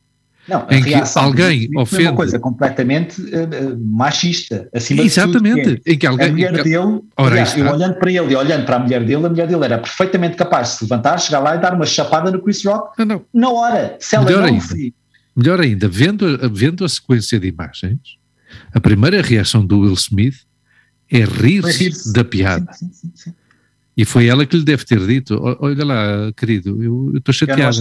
Ah, então espera aí, que eu regaço as mangas e vou lá. Ou seja, a ação e a reação são completamente anacrónicas, são dos anos 70. Você ofendeu a senhora de. Então a senhora de mantém o seu rabo sentado na, na, na cadeira e vai-se embora. Depois, o Hugo sabe que eu sou. Aquilo até é uma humilhação para ela, na verdade. Claro, claro. O Hugo sabe que eu sou um ressentido uh, social autodeclarado um ressentido social. E, e, o Hugo sabe quando falámos disto num, num dos nossos podcasts uh, eu até, eu até uh, quase que retiro importância a essa questão porque disse, são problemas de ricos não é? Uh, mas, mas é sério, é, é sério. e, o, e, o, e o mais sério daí insisto e estou de acordo com o que vocês disseram que a violência não é, não é solução para nada. Aqui a solução é que seja a mulher a levantar-se e ou responder ao Chris Rock ou dar-lhe uma estalada, ou seja o que for, porque será igualmente injustificada se a, se a, violência vem de parte de uma mulher também, obviamente. Aqui não podemos ser hipócritas, não é? Um, mas talvez aí ela tenha perdido uma boa oportunidade de, inclusivamente, dar visibilidade a um problema que muitas mulheres. Uh, aliás, há, há, um, é uma coisa estranhíssima porque o Chris Rock, não sei se vocês sabem que o Chris Rock há uns anos produziu um documentário uhum. precisamente sobre a importância do cabelo na sociedade norte-americana uhum. e o que a comunidade, as mulheres afro-americanas sofrem com a questão do cabelo, é? sim, que sim, gastam grande parte dos seus rendimentos já de por si baixos em manter uma aparência uhum. Que as, que as faça sentir mais integradas na sociedade. Sim, sim, sim. Que, daí que o absurdo de tudo isto, não é? Bom, há quem possa fazer esse tipo de análise por, por ser uma questão tribal, ou seja, uma questão de, de tribo, de muito primária, ou seja, um comportamento muito primário, ao fim e ao cabo, a, a aparência, o status, todas essas coisas às, às vezes funcionam a um nível muito, muito muito básico, muito primário, muito uhum. ancestral, não é? E muitas vezes esses comportamentos manifestam-se dessa, dessa forma. O próprio comportamento do, do Will Smith é uma manifestação de, de uma atitude uh, visceral uh, primária, uma reação completamente animal, não é? De... O, que, o, que, é engraçado é que houve muita gente a, a, a, a quer dizer, porque e, e, o próprio Chris Rock depois vai falar disso, porque ele hum. também, supostamente, também foi vítima de bullying e ele próprio ficou sem saber como reagir sim, àquela sim, situação. Sim, é? E vê-se que ele bloqueou completamente. Sim. Ele ficou bloqueado e depois tentou fazer uma piada com aquilo, mas ele, e depois há, há imagens que, que, surgem depois disso, quando vão, porque ele, ele estava lá em palco para apresentar um prémio qualquer, e quando a pessoa que foi receber o prémio que eu, que eu acho que foi o, o tipo dos Roots, que ganhou um prémio por um documentário que eu vi que é, que é interessantíssimo, o Summer of Soul. Um, e, e, e, há umas imagens que focam a cara do Chris Rock e ele está completamente abananado sem perceber. Ele Ainda? está a olhar a própria cara dele, está a fazer coisas estranhíssimas que ele próprio não saber muito bem, porque ele ficou bloqueado com aquilo. Ele não, não reagiu, não conseguiu reagir e, e ficou, ficou ali a tentar perceber o que é, o que, é que se tinha passado. Hum. E, e lá está. Aliás, a linguagem corporal, a linguagem do corporal do Chris Rock uh, foi totalmente tinha os braços atrás das mãos, sim, sim, sim. Uh, atrás do, das costas.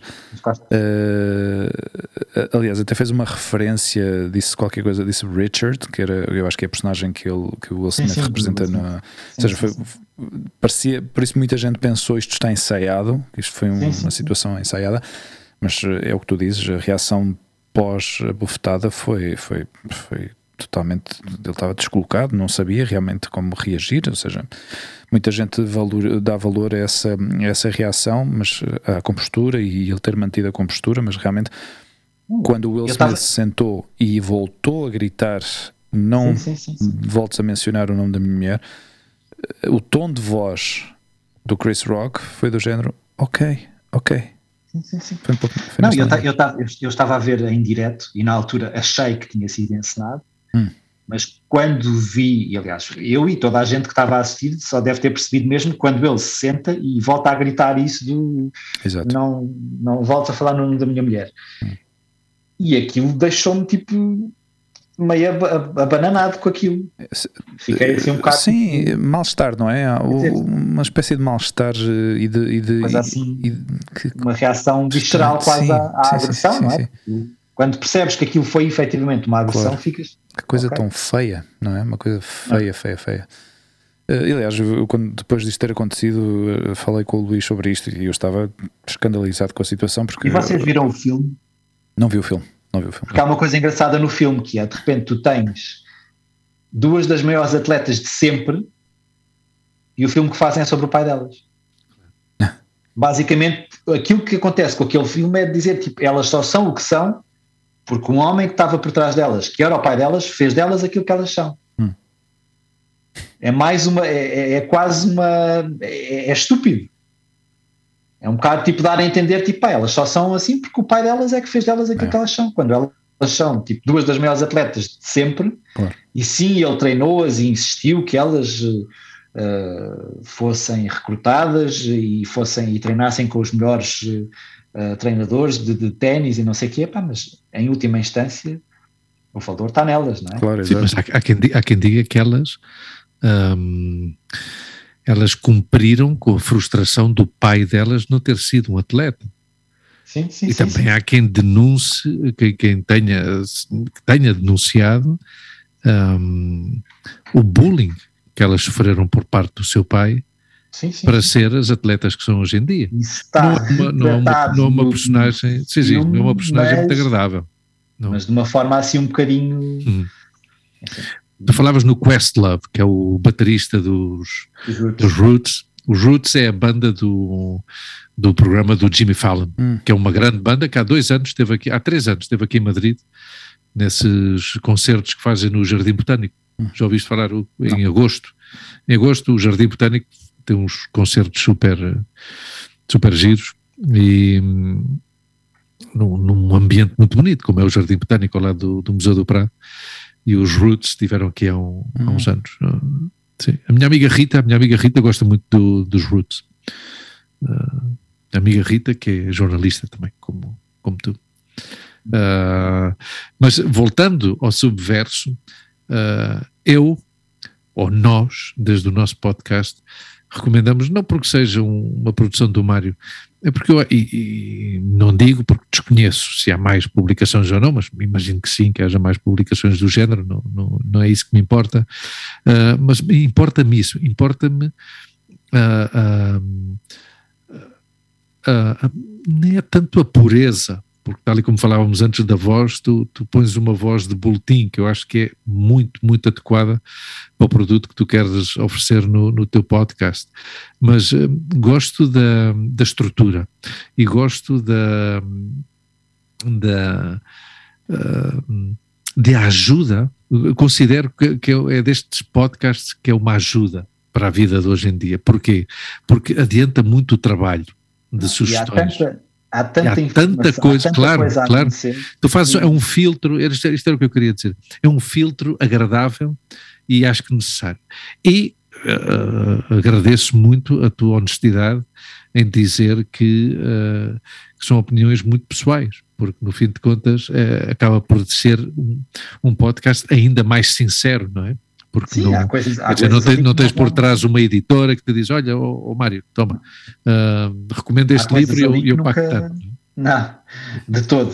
E há coisas, há coisas que, eu, pá, que nunca vão surgir ali porque se calhar não estão no meu radar de gostos, não é? Portanto, uhum. não é por uma coisa, se calhar há uma, ok, há uma coisa que está a ser muito falada e eu tenho vontade de ir ver, mas não vou pôr necessariamente ali. Anda aí uma, aquela série da Netflix, eh, que é uma das séries mais bem sucedidas da Netflix, que é o Bridgerton. Pá, eu vi as duas temporadas e não, e não, não me apeteceu falar sobre, sobre aquilo, não é? Há coisas que eu vejo até porque estão a ter muito, muito buzz à volta, mas depois pá, se calhar não são suficientemente importantes para mim para eu querer escrever e falar sobre elas. É? No entanto, recomendas a Anatomia um Escândalo, não é? Eu recomendo, essa é incrível. Pois a Lua e a Montse estão agarradas ao Bridgerton. Estão aí as é, duas. Pois acredito. Não, mas, é, mas, aquilo é, mas aquilo é, tu vês aquilo muito bem. Sim. Mas se calhar não. É fácil não, de ver. Sim, não me disse o suficiente para eu querer para eu querer falar sobre, sobre ela. Uhum. Mas sim, sim, sim. não significa que, que não seja uma sugestão válida também. A mim tem-me ajudado muito para descobrir música. Hum. E principalmente tu, tu és um bom farol do que é para mim, a, para mim és um farol da, da, da sugestão de, música portuguesa, não é? Do, do, do, que se, uhum.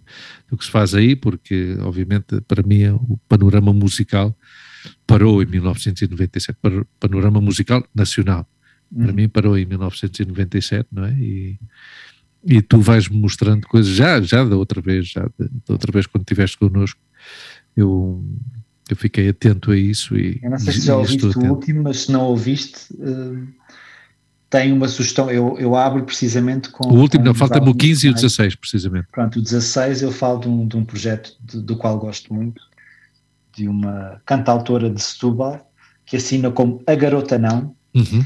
um, e é incrível. Portanto, eu acho, acho que vais gostar, acho que vais gostar bastante de, dela. E está neste no último, no 16, no episódio 16. Mas, eh, mas sim, mas quer dizer, música é mais, acaba por ser mais fácil ainda para mim, não é? Porque estou exposto a ela. E tu, e, tu vês, e, tu vês o, e tu vês o subverso evoluir uh, noutra direção ou não? Ou de momento esta fórmula que estás a aplicar é, é que te sentes. Uh... Vai continuar a ser assim porque eu não tenho tempo para pensar. não, não consigo, não dá, era aquilo que eu vos dizia, tipo, não, ainda yeah. há três dias estive a fazer uma entrevista e depois tenho, tenho o postinho só pelo meio e depois tenho, não, não consigo. Não consigo fazer aquilo evoluir para outra coisa porque não tenho tempo para, para que seja Sim. maior, não dá. Não, não às, vezes, às vezes estas coisas quando começamos... Já pensei, pensei claro. em fazer com convidados, por exemplo, convidar alguém para, para me dar as suas cinco sugestões e pá, eventualmente isso poderá vir a acontecer, uhum altura em que, em que eu tenha mais espaço mental e, e mais tempo para, para, pensar nisso, que não vai ser nos próximos meses, porque os festivais de música estão à porta. Vou começar, não é? Vou entrar, vou entrar em, em diversão, uma coisa que já não faço há dois anos. Uf. Portanto, vou ter ainda menos tempo e acho que o subverso vai sofrer com isso, certamente. Vou ter de interromper eventualmente hum. uh, alguns pelo caminho durante uns tempos, porque, porque não consigo dar razão a tudo. Sim, nós em diferentes, em diferentes fases também do nosso podcast também tivemos situações assim. Esta, esta questão do vídeo agora surgiu porque uh, também, à medida que, que eu vou melhorando na parte de edição e que eu e o Luís também começamos já, já fazer, eu, quando eu brincava um pouco com esta questão do, de um take, de um take eh, nós agora fazemos isto quase de um take, e é verdade, uhum. porque eu ao princípio perdia horas a editar o áudio, porque cortava todos os silêncios, cortava todos os hum, ah, hum, ah, e agora deixei de fazer isso. E é certo que Sim. nós também fazemos menos isso. Portanto, fomos melhorando um pouco o nosso, o nosso discurso e ajudou-nos também a, a, a, a, ganhar mais espaço para outro tipo de, de, de criatividade. Ou seja, esta, esta... E esse tipo de coisas também dão, de alguma maneira, algum, algum, alguma personalidade às coisas, não é? Hum, sim quando queremos que as coisas fiquem demasiado certinhas, a dada altura depois acho que se perde um bocado ali também, pelo meio, alguma coisa. Uma das coisas que o Hugo sempre defendeu desde o início é o, que queria dar um carácter mais orgânico ao, uhum. ao, ao podcast, mas ao mesmo tempo, como é muito perfeccionista na questão técnica, como ele disse, passava horas a editar para tirar esses humos, mas é a tal história, nós, a nossa parte orgânica também a fomos melhorando, não é? Hum. Sim, fomos sim, sim. podando, fomos nos podando hum. e, e, cada vez depois uh, falamos de uma maneira mais uh, igualmente orgânica, mas com mais prática, no fim de contas, porque sabemos que estamos em frente de um, de um microfone, não é? Olha, uma, um, um, fait divers quase uh, vulgar, mas gostava de saber a tua opinião, porque junta duas das tuas paixões, que é a música e o cinema, uh, embora eh, é uma pergunta sobre um casal, não é?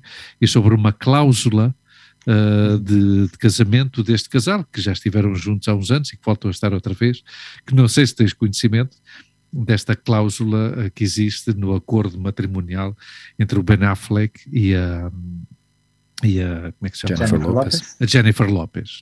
Não sabes do que é que eu estou, ou não sabem do que não. é que eu estou a falar? Não. Ok. eu, Jennifer eu Lopez. não nutro grande simpatia pelo Ben Affleck. Não, eu também não, eu também não. Mas, também mas não. acho muita piada a Jennifer Lopez. Uh, sim, eu apesar também. De não, sim, apesar sim. de não lhe reconhecer assim, sim. grandes não, mas eu, eu, acho que ela dança muito bem, mas cantar exato. e representar não acho que exato. sejam. Eu, eu sigo, eu, o que me une, o que me une ou o que me leva a ler alguma coisa sobre a Jennifer Lopez, ou nem é a ler, a procurar, mas se aparece pelo meio, preste-lhe atenção, tem a ver, obviamente, com, com a minha ligação com Porto Rico, uhum. sendo que ela não é porto-riquenha, ela é New Rican, porque ela nasceu em Nova York, mas pronto. Um, uh, ah, vamos ao, ao, que eu queria comentar. Uh, ela, neste acordo matrimonial que eles fizeram, eu acho que o Hugo já foi à procura da informação tô, e já encontrou, busca, ela, ela obriga o, o, seu, o seu companheiro, não é? o, o seu marido, a ter uh, a manter quatro relações sexuais por semana. Ok. Ou seja, isso, tem, isso está em contrato. Uh, então, eu insisto, seja, início que eu dizia não, é, um mínimo. É um fe, mínimo, ou seja, como eu digo, é um fait divers, é uma vulgaridade quase, mas, uh, mas a pergunta agora, a pergunta um pouco mais séria, aqui era onde eu queria conduzir esta, esta, esta notícia, isto que foi notícia, isto é uma forma válida de empoderamento da mulher ou é vulgar? Uma, eu há bocado dizia que, que esta semana entrevistei a, a Dita Von Teese e, e, uma das coisas que eu lhe perguntei, porque, porque eu acho que continua a haver um grave problema cada vez que uma mulher tenta afirmar a sua sexualidade. Continuamos a falar da sexualidade feminina entre dentes, não é? As próprias, sim, sim as próprias mulheres têm alguns pruridos em falar, e uma das coisas que, que, que eu falava com a Dita Von Teese era precisamente o facto de ela, sendo uma mulher que uh, afirma a sua sexualidade em palco, uh, porque, porque é uma, quer dizer, ela é considerada a rainha do burlesque, isso inclui striptease, pronto. Sim, mas performances muito arriscadas, sim, desde Performances muito, pronto, uhum. mas, mas muito bonitas em termos estéticos sim, também, sim, não, é? não, é? propriamente aquilo que nós vemos num clube de striptease da ida de uma esquina qualquer, um, mas aquilo que, que eu lhe perguntava era tipo, não lhe faz confusão o facto de, quer dizer, há várias formas de, de, de, o feminismo não é hoje aquilo que era, mas há muitas mulheres que é, quando, quando ela começou a tornar-se aquilo que é, que a acusavam de ser antifeminista porque estava a usar uhum. uh, o poder do, do, do sexo para conseguir alguma coisa. E, e, e, na verdade, quer dizer, tipo, as mulheres são animais sexuais como os homens, portanto. Exatamente. Quer dizer, acho que, acho que tem tanto direito a, a querer a, afirmar a sua sexualidade como, como homem. Portanto, essa questão da, da Jennifer Lopez é um bocado se fosse ele a, a, colocar essa cláusula ali na, na, nos papéis do casamento, era tipo machista, como é que é possível? Quer dizer, acho, acho que temos de. Eu, eu o que gosto desta situação é que uh, dá a volta, uh, outra expressão que, de, que, se utiliza muito aqui em Espanha, que é uh, dar a volta à tortilha, não? Ou seja, dar a volta à questão. Sim. Não, espera, espera aí dá, uh, dá a ideia que uh, durante séculos, não décadas, durante séculos, quem determinava a atividade sexual de um casal, de um casal heterossexual, obviamente, quem determinava a atividade sexual era o homem. Se vem cansado não há, se vem com vontade sim, mesmo que tu não tenhas, e ela aqui, ela aqui é que diz, não, não, espera, espera, eu quero isto.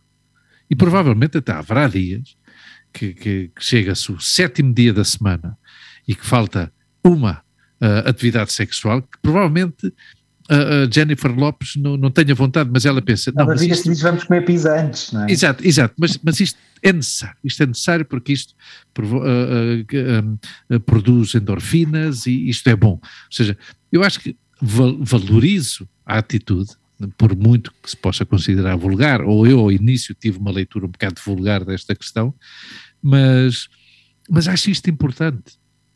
Acho isto o, que eu acho, o que eu acho importante é cada vez mais as mulheres falarem de, claro. da sua sexualidade sim, sim, de, sim, sim, e de, e de pá, deixarmos de ter estes pruridos todos. Cada vez que uma mulher fala ou diz que gosta de sexo, de repente já é tipo. Uh, não, não, é é fale, falemos, falemos sexo, claro, falemos claro. Eu estudei no Gil Vicente, eu estudei no Gil Vicente, então sabia, e eu, e eu, porque eu fui educado indiretamente, não deste caso, mas a sociedade que me, que, me, que me envolvia e da qual eu fazia parte, uma sociedade completamente machista. Eu tenho 48 anos, ou seja, ainda, ainda saem coisas da minha boca, ainda esta semana, a falar aqui em casa, saiu uma coisa fruto da educação que eu tive, uh, profundamente machista, não é? Mas no Gil Vicente, um rapaz que tinha. Mas tu automaticamente durante... identificas isso em ti. Claro, agora. agora ident... Os homens não identificam isso. Não, não, mas, mas, é? mas, quer dizer, eu identifico não porque seja muito bom. É a parte dos homens pessoa. não é parte das mulheres. Claro. Mulheres não é porque eu seja muito bom ou boa pessoa, foi porque eu sou consciente que me eduquei. Sim. Ou seja, eu, eu sou consciente. Sim, é aquele trabalho constante que nós claro, fazemos. Eu sou consciente que, felizmente, hoje em dia não sou o mesmo que era em 1996. Felizmente. Se eu fosse o mesmo, seria um desastre em muitos aspectos, mas também hoje o programa não é dedicado a mim. O que eu ia dizer é isso, pá. Antes, no, quando a gente estudava, um rapaz que durante, durante um ano letivo tinha tido quatro ou cinco namoradas era um garanhão, uhum. ah, e a miúda que tinha tido quatro ou cinco namorados era uma puta. Sim, sim. Isso, é assim. E era assim. Mas, era, mas, mas, essa, mas, mas calhar ainda é assim. É? A questão era, era isso que eu ia dizer, nós não estamos assim tão afastados disso ainda. Não, ainda não, ainda não. Uhum. Ainda não estamos. E, e...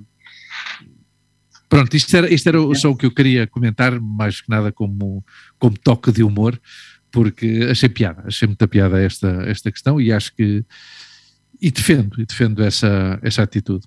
Não, uh, falei com a Montse, com vista a, revisar, eh, a rever o nosso contrato matrimonial, mas ela disse que não, não havia necessidade. Não, porque, não queres, as cláusulas, não, não, as cláusulas, as cláusulas estão todas perfeitas e, e, e continuamos a cumpri-las. Está tudo bem esclarecido.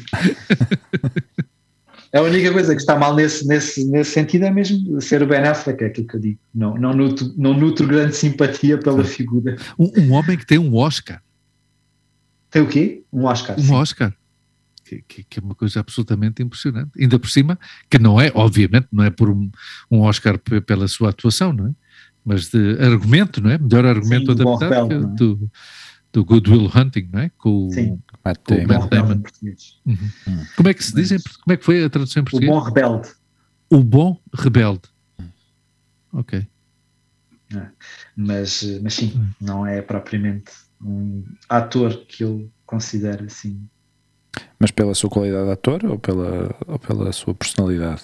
há um pouco das duas coisas. Não há, eu acho que não há nada, acho que não há nada ali que me, que me, que me fascine particularmente no Ben hum. Affleck, não, de todo. Não, nem na maneira de, dele atuar, nem na maneira dele, de entrevistas que tenha visto dele e não sei o que, eu não acho particularmente, uma pessoa particularmente interessante. Hum. Mas pronto é assim.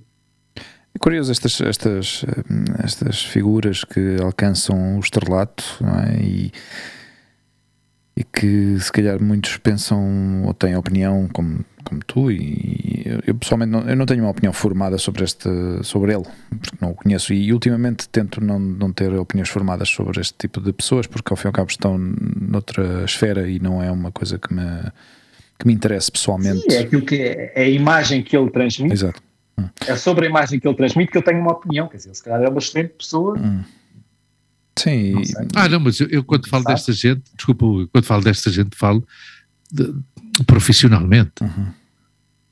Sim, mas, mas é curioso, não é? Uhum. Sendo, sendo, sendo assim, ou, ou, ou sendo tão divergente na, na, nas opiniões de sendo bom ator ou mau ator, que, que consigam chegar tão longe, não é? Que consigam ter, ah, claro. ter estas possibilidades. Se calhar há tantas pessoas que, que que são excelentes há atores tanto, e atrizes. Há tanto lobbying em todo lado. Claro. É? Há sim, tanta, sim, tanta maneira de conseguir. E, e, quando, por isso é que quando vem com aquele discurso da meritocracia, a primeira hum. reação é revelar os olhos, porque era maravilhoso se, se efetivamente a meritocracia funcionasse uh, no mundo e nós percebemos perfeitamente, por exemplos que temos em todo lado, que a meritocracia não funciona. Hum. Funciona para aqueles que à partida já têm já têm algo que, que lhes dá um determinado mérito, que geralmente é uma condição familiar ou uma condição socioeconómica. Já privilegiada, não é? Sim, um... mas, mas, são geralmente essas pessoas que vêm falar da meritocracia, que é o que eu claro. acho mais interessante. Claro, da mesma maneira que do ponto de vista político, os únicos que falam da, da filosofia do esforço sim, sim. são os que não tiveram que fazer absolutamente nada para nada. estar onde estão, é obviamente. É? Que isso é também é um, é, um, é um argumento muito utilizado na, na extrema-direita. Uh, a filosofia do esforço. As pessoas têm que se esforçar. Não, não, porque há pessoas que se têm que esforçar mais que outras, porque não todos temos as mesmas oportunidades, obviamente, não é? Aqui em Espanha estamos a viver isso. Aqui em Espanha estamos a viver isso com o caso das comissões, Hugo, yeah. da, da, comunidade, da, do, do ayuntamento, não é? Houve dois gajos que, que, levaram 48% de comissão para comprar umas máscaras e, uma, e um gel que, quando, quando havia quando a média de mortes por dia era de mil pessoas, não é? Sim. E eles a ganhar dinheiro, não é? Ou seja, sim. e esses também são os que defendem a, a teoria do esforço. Uh, olha, Mário, uh, olhe para os teus olhos e vem-me à cabeça uma, uma, e vês, uma frase. Vês uns óculos iguais aos teus, é que nós temos. Exato, mas vem-me à cabeça uma, uma frase que é uh, obrigado, obrigado por estares aqui, porque vejo-te uns olhinhos de, de sono, de cansado e como sempre, acaso, gostamos de agradecer o teu sim, tempo. Mais ou menos. Gostamos de agradecer o teu tempo. Mas, mas antes, antes, de deixar-te ir, antes de deixar-te ir, ah, só, não, não, não, não, não, não. Só, é eu despeço-me já, é eu despeço-me já. É rápido, é rápido, é rápido. não, que nos digas o que é que, o que, é que tens previsto fazer neste, nestes, próximos, nestes próximos meses, porque fizeste um comentário antes de que, que ah. iam começar os festivais de, de verão, festivais, portanto parece ser que vais ter bastante atividade durante Sim, esta, é, esta é a, nossa fase mais, mais complicada que nós que trabalhamos uh, e que escrevemos sobre música quando hum. começam os festivais de verão. E em Portugal há um festival de verão, tu dás um pontapé numa pedra e sai mais um festival de verão dali. É, há muita gente que diz tipo, como é que um país tão pequeno tem, tem mercado tanto, para tanto festival. Tanto festival. Mas, mas é verdade, e, e estarei nos, nos, principais festivais, estarei praticamente todos. Hum. E, e pronto, e vai ser este, o meu verão vai ser assim, a tentar equilibrar isso com, com, com as outras coisas que, que tenho de fazer, que não passam pelo, pelos festivais. Trabalho de redação, pronto, os próximos meses vão ser, vão ser assim. Os festivais começam agora em, em junho, portanto daqui a um mês já começa e depois vai até setembro, hum. agosto, setembro. Ok. E antes de Uma fechar... média vai de dois festivais por mês, provavelmente. Uau. E antes de fechar, gostava, acho que seria, seria, seria, seria interessante que nos deixasses uma sugestão de livro, série e, e filme. Epá, isto, música, é um, música, isto é um música, roubo. Não filme. Música, música, série, série barra música, filme. Uma sugestão série de série, música, filme. eu tenho uma, tenho uma sugestão muito interessante de série uh -huh. que, que, que era é uma série que está, é da Netflix, ah. uh, é baseada numa, numa série de livros uh, de banda desenhada. Vila Faia. Chama, Chama-se Heartstopper. Heartstopper. E é, prova e é provavelmente a série que eu gostava de ter visto. Uh, tivemos a falar de tudo isto naquela idade em que eu passei por aquilo tudo. Se tivesse existido esta série, eu tivesse visto esta série nessa altura, teria ajudado tremendamente a não me sentir tão isolado e tão e tão e tão, e tão sozinho. Ah, é incrível, é provavelmente a coisa, a série mais fofa que eu vi alguma vez na vida. E tem uma banda sonora incrível. Tem uma atriz de primeira linha que entra ali quase de surpresa, que se chama Olivia Colman, Uh, aliás, eu acho que nem sequer estava, acho que os próprios atores não sabiam que ela ia participar, sabiam que ia, ia haver uma, uma atriz assim grande, uh, mas não sabiam quem era.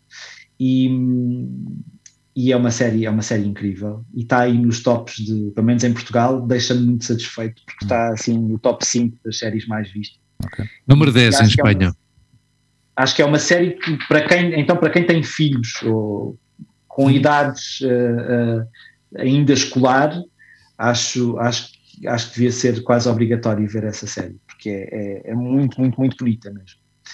Um, filmes, fui ver o. Em Portugal chama-se O Homem do Norte, não sei como é que será The Northman. North, Northman. E é baseado, é engraçado porque a, a premissa, uh, aquilo é baseado numa lenda uh, escandinava uhum. que que influenciou o William Shakespeare a, escrever o Hamlet. Hum. A, personagem, a personagem do filme que é a, o, o, protagonista dessa lenda sueco, é? uhum. chama-se Hamlet, um, que depois desenvolveu para Hamlet. e, e tem, tem a Bjork no elenco. Ela aparece durante 30 segundos, provavelmente. Os 30 segundos que eu adormeci no cinema, quando acordei, ela já tinha acabado o discurso dela e eu pensei, porra, uma das coisas que eu queria ver no filme era a Bjork e, e ela não voltou a aparecer. E, pronto. Um, tem o Alexander Skarsgård também como protagonista, tem a Nicole Kidman. Uh, Mas e, recomendas esse filme? Recomendo é, super, é, é, assim, é preciso ter estômago para ver o filme. É bastante violento naquela ao jeito de dos vikings, não é? é assim uma hum. coisa violenta, mas, eh, mas, é, mas é incrível e, e, e levou ali a um esforço físico e emocional daqueles atores que, que acho, acho que vale a pena ser, ser visto. E está a ter, está a ter muito boas críticas, por Sim. acaso. Uh, portanto, falei-vos de uma série e falei-vos de um filme de um livro, eu, eu ando a ler e eu acho que acho que até já, já, já vos devo ter falado dela e já falei dela no Subverso várias vezes.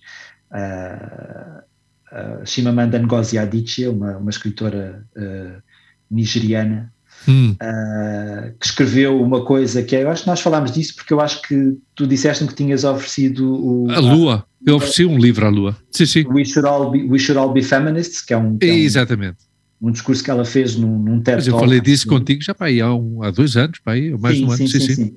E, e ela tem, tem três romances incríveis e eu estou a ler um, eu tô, por acaso fiz o trajeto inverso, li o mais recente, que se chama Americana, que eu falei, falei dele no Subverso há, há um ou dois episódios. Uhum. Um, primeiro li esse, depois li um que se chama Half of a Yellow Sun, Meio Sol Amarelo em português, que, que se passa na, na época da, da Guerra Civil na Nigéria, aquela questão toda do Biafra, que nós crescemos a ouvir aquela, aquela coisa dos meninos do Biafra, muito, muito magrinhos e não sei o quê, grandes problemas, e, e, naquele livro tu percebes a extensão e o horror que foi aquela Guerra Civil. Mas novelado ou ensaio? É, é novelado, é baseado em, em coisas que ela ouviu da família dela, okay. uh, mas é um romance, é um romance, uhum. tem uma história uh, fictícia, mas tem muita coisa ali que lhe foi contada uh, pelos familiares dela. É incrível, esse é, é, provavelmente um dos meus livros favoritos que eu li nos últimos anos. E agora estou a ler um outro, que também estou a gostar muito, que foi o primeiro, que se chama Purple Hibiscus, que eu não sei se tem tradução em português. Eu, eu, eu geralmente, quando são uh, autores uh, que escrevam em inglês, eu prefiro ler em inglês. Se forem autores que escrevam em francês, apesar de eu ter mais dificuldades no francês, também prefiro, vou sempre tentando uh, ler o original, porque acho que as uhum. palavras importam e muitas vezes as coisas perdem-se muito claro. na tradução. E, portanto, a Chimamanda, acho que sugiro sempre a qualquer pessoa, é, é uma das, das escritoras que mais me fascina neste momento. E, e o que é que falta? Diz. Só nos falta música, não? Falta-nos música. Pá, se calhar falo daquilo que, falei, que te falei há bocado. A garota. Da garota não, que, é, que é incrível. Uh, são 20 canções, é um disco longo, mas que fala de, de muita coisa. Ela, o disco chama-se 2 de Abril, porque ela cresceu no bairro 2 de Abril, é um bairro social em Setúbal. Hum. E, e, muitas das coisas que, sobre as quais ela escreve ali prendem-se com vivências uh, desse bairro em particular. É um álbum com canções incríveis mesmo, e acho que merece ser ouvido. E ela tem uma voz linda, hum. muito bonita, e escreve muito bem. Portanto, acho que essa é assim a minha grande sugestão de música neste momento. Muito obrigado. Hein? Mário, obrigado. Pessoal, obrigado pelo convite mais uma vez. É, já é a tua casa, isto já é a tua casa. não, não há outra forma de expressar, eu agradeço-te imenso. Uh, sempre que conversamos, aprendemos sempre alguma coisa nova, uh, desde a tua perspectiva, não só como jornalista, mas como pessoa. Eu acho que é super interessante e muito válida de, de ouvir. Uh, chamaste muita atenção sobre esta questão do, do bullying. Nós queríamos trazer-te também para conversar sobre isso e, e, tendo em conta também que nos identificamos muito com essa questão. Uh, mas também uh, conversar sobre o teu projeto novo, porque para nós que estamos metidos nisto de uma forma muito, muito amateur, não é? Muito amadora, eu acho que é interessante partilhar também pouco as nossas experiências sobre, esta, sobre este mundo do podcast e, e também animar as pessoas que queiram, ao fim e ao cabo, um, que, que, sintam que têm esta necessidade de, de, de, de, plasmar as suas ideias, as suas opiniões, a sua voz, não é? Uh, e hoje em dia o podcast é uma excelente plataforma. O outro dia, eu não sei com quem conversava, se era contigo ou se outra pessoa. Não, não, foi, foi, foi uma entrevista que eu fiz para a revista Berlim. Uh, que falávamos sobre isto, não é? O panorama do podcast em Portugal está a crescer, está a crescer muito. Uh, e, e nota-se nota a, a, diversidade de, de, temas, de temáticas, de, de, pessoas que falam já sobre racismo, uh, sexualidade, uh, todo tipo de coisas, experiências pessoais. Eu acho, eu acho super interessante isto. E, e não sei se eventualmente vai suplantar a rádio ou não, em algum momento, ou se já, já o fez ou não. acho que as conversas são sempre importantes. Eu acho que não, eu acho que não. Eu sou um grande, sou um grande defensor da rádio e a rádio resistiu a tantas coisas, resistiu à televisão, resistiu às plataformas. Hum. Eu também sou um grande ouvinte de rádio, não é? Eh, diário, diário. Uh, acho que se complementam bem. E uh, não estou de acordo contigo numa coisa, Hugo. Nós já não somos tão amadores. Já nós vamos a caminho dos 100 programas. Nós somos umas pessoas já com uma certa experiência. Quantos episódios Não é que faz? Pois, uh, este seria o 92 ou 93, dois. se não me engano. Ui, espera, espera. Já que estamos a falar aqui, devíamos estar a. Uh, não, este vai ser o 91. 91? 91. O do Mário Rui vai ser o 91. Ui, hum, mas se calhar isto vais ter que editar, Hugo, para, dar, para dar a informação Não, é correta. É fácil, uh, é fácil ver isso. Vemos já, já, já. Vejo já, já, já isso. Aliás, temos o episódio 91 previsto sair no dia 12 de maio e este vai ser o 92. Ah, 92? Ah, então eu não apontei o 91, peço imensa uhum. desculpa. Uhum. Eu tenho aqui o, o meu o meu livrinho, mas falhou, falhou 91. Falhou 91. Bom, pessoal que está aí do outro lado, pessoal que nos vê pelo YouTube, hoje tiveram a oportunidade de ter de ver o Mário Rui, jornalista da Blitz, jornalista também para o Expresso e agora tem um projeto pessoal Subverso. Uh, Mário, onde é que podem ouvir, onde é que podem ouvir o Subverso? Em todas as plataformas, todas as principais, todas. No, na Apple, Apple Podcast, Spotify, um, no Google Podcast também está tá nas principais. A ti também te acontece que, não sei se reparaste nisto, eu, eu faço sempre menção a esta questão, porque os nossos episódios no, no Google Podcast saem sempre um, um dia depois. Sim, a ti também sim, te acontece a mesma é, coisa? Não é, okay. sim, não é automático. Não é, não é automático. ok, ok, ok. É dos que demora mais. Sim. Mas eu também não sei se tenho muita gente a ouvir no Google Podcast, muito honestamente acho que é muito residual. Hum. Eu acho que o Google Podcast não tem assim tanta, tanta expressão quanto o, o, Spotify. Sim, eu, a maioria da, das pessoas que nos ouvem é no Spotify. Não sei, não sei, não, não sei porquê, mas pronto, também a plataforma que nós usamos para distribuição é o Anchor. O Anchor é, é, tem suporte de, tem o apoio da Spotify, ou pertence à Spotify, não sei. E, e da Apple Podcasts hum, é o segundo mais ouvido e Google Podcasts é o que tu dizes, é uma questão, é, é quase, é mínimo. É residual. É, é, exato. Meus caros amigos, Mário, mais uma vez obrigado pela tua presença obrigado, por teres aceito o convite. E, Obrigadinho, Marinho. E Luís. Um grande abraço. Até à próxima. Até à próxima. E pessoal que está aí do outro lado, que nos vê semanalmente, continuem a ouvir-nos. Spotify, Google Podcasts, Apple Podcasts e no YouTube. E não é Fox. Ah, é verdade, espera. E não é Fox. Hoje estávamos no YouTube também, não? Estamos não, mas hoje estou penteado, hoje estou bem, hoje estou bem. penteado e barbeado. E barbearinho, sim. Barbeado. Sim, sim, sim, sim. Há pessoal que não te vai reconhecer, de certeza. Muito obrigado. Bom. Sim, sim, eu sou, eu sou o cover do outro. É, sou, sou o substituto. substituto. Sou o substituto. Pessoal, até à próxima. Tchau. Até à próxima. Tchau, tchau. Tchau. Tchau.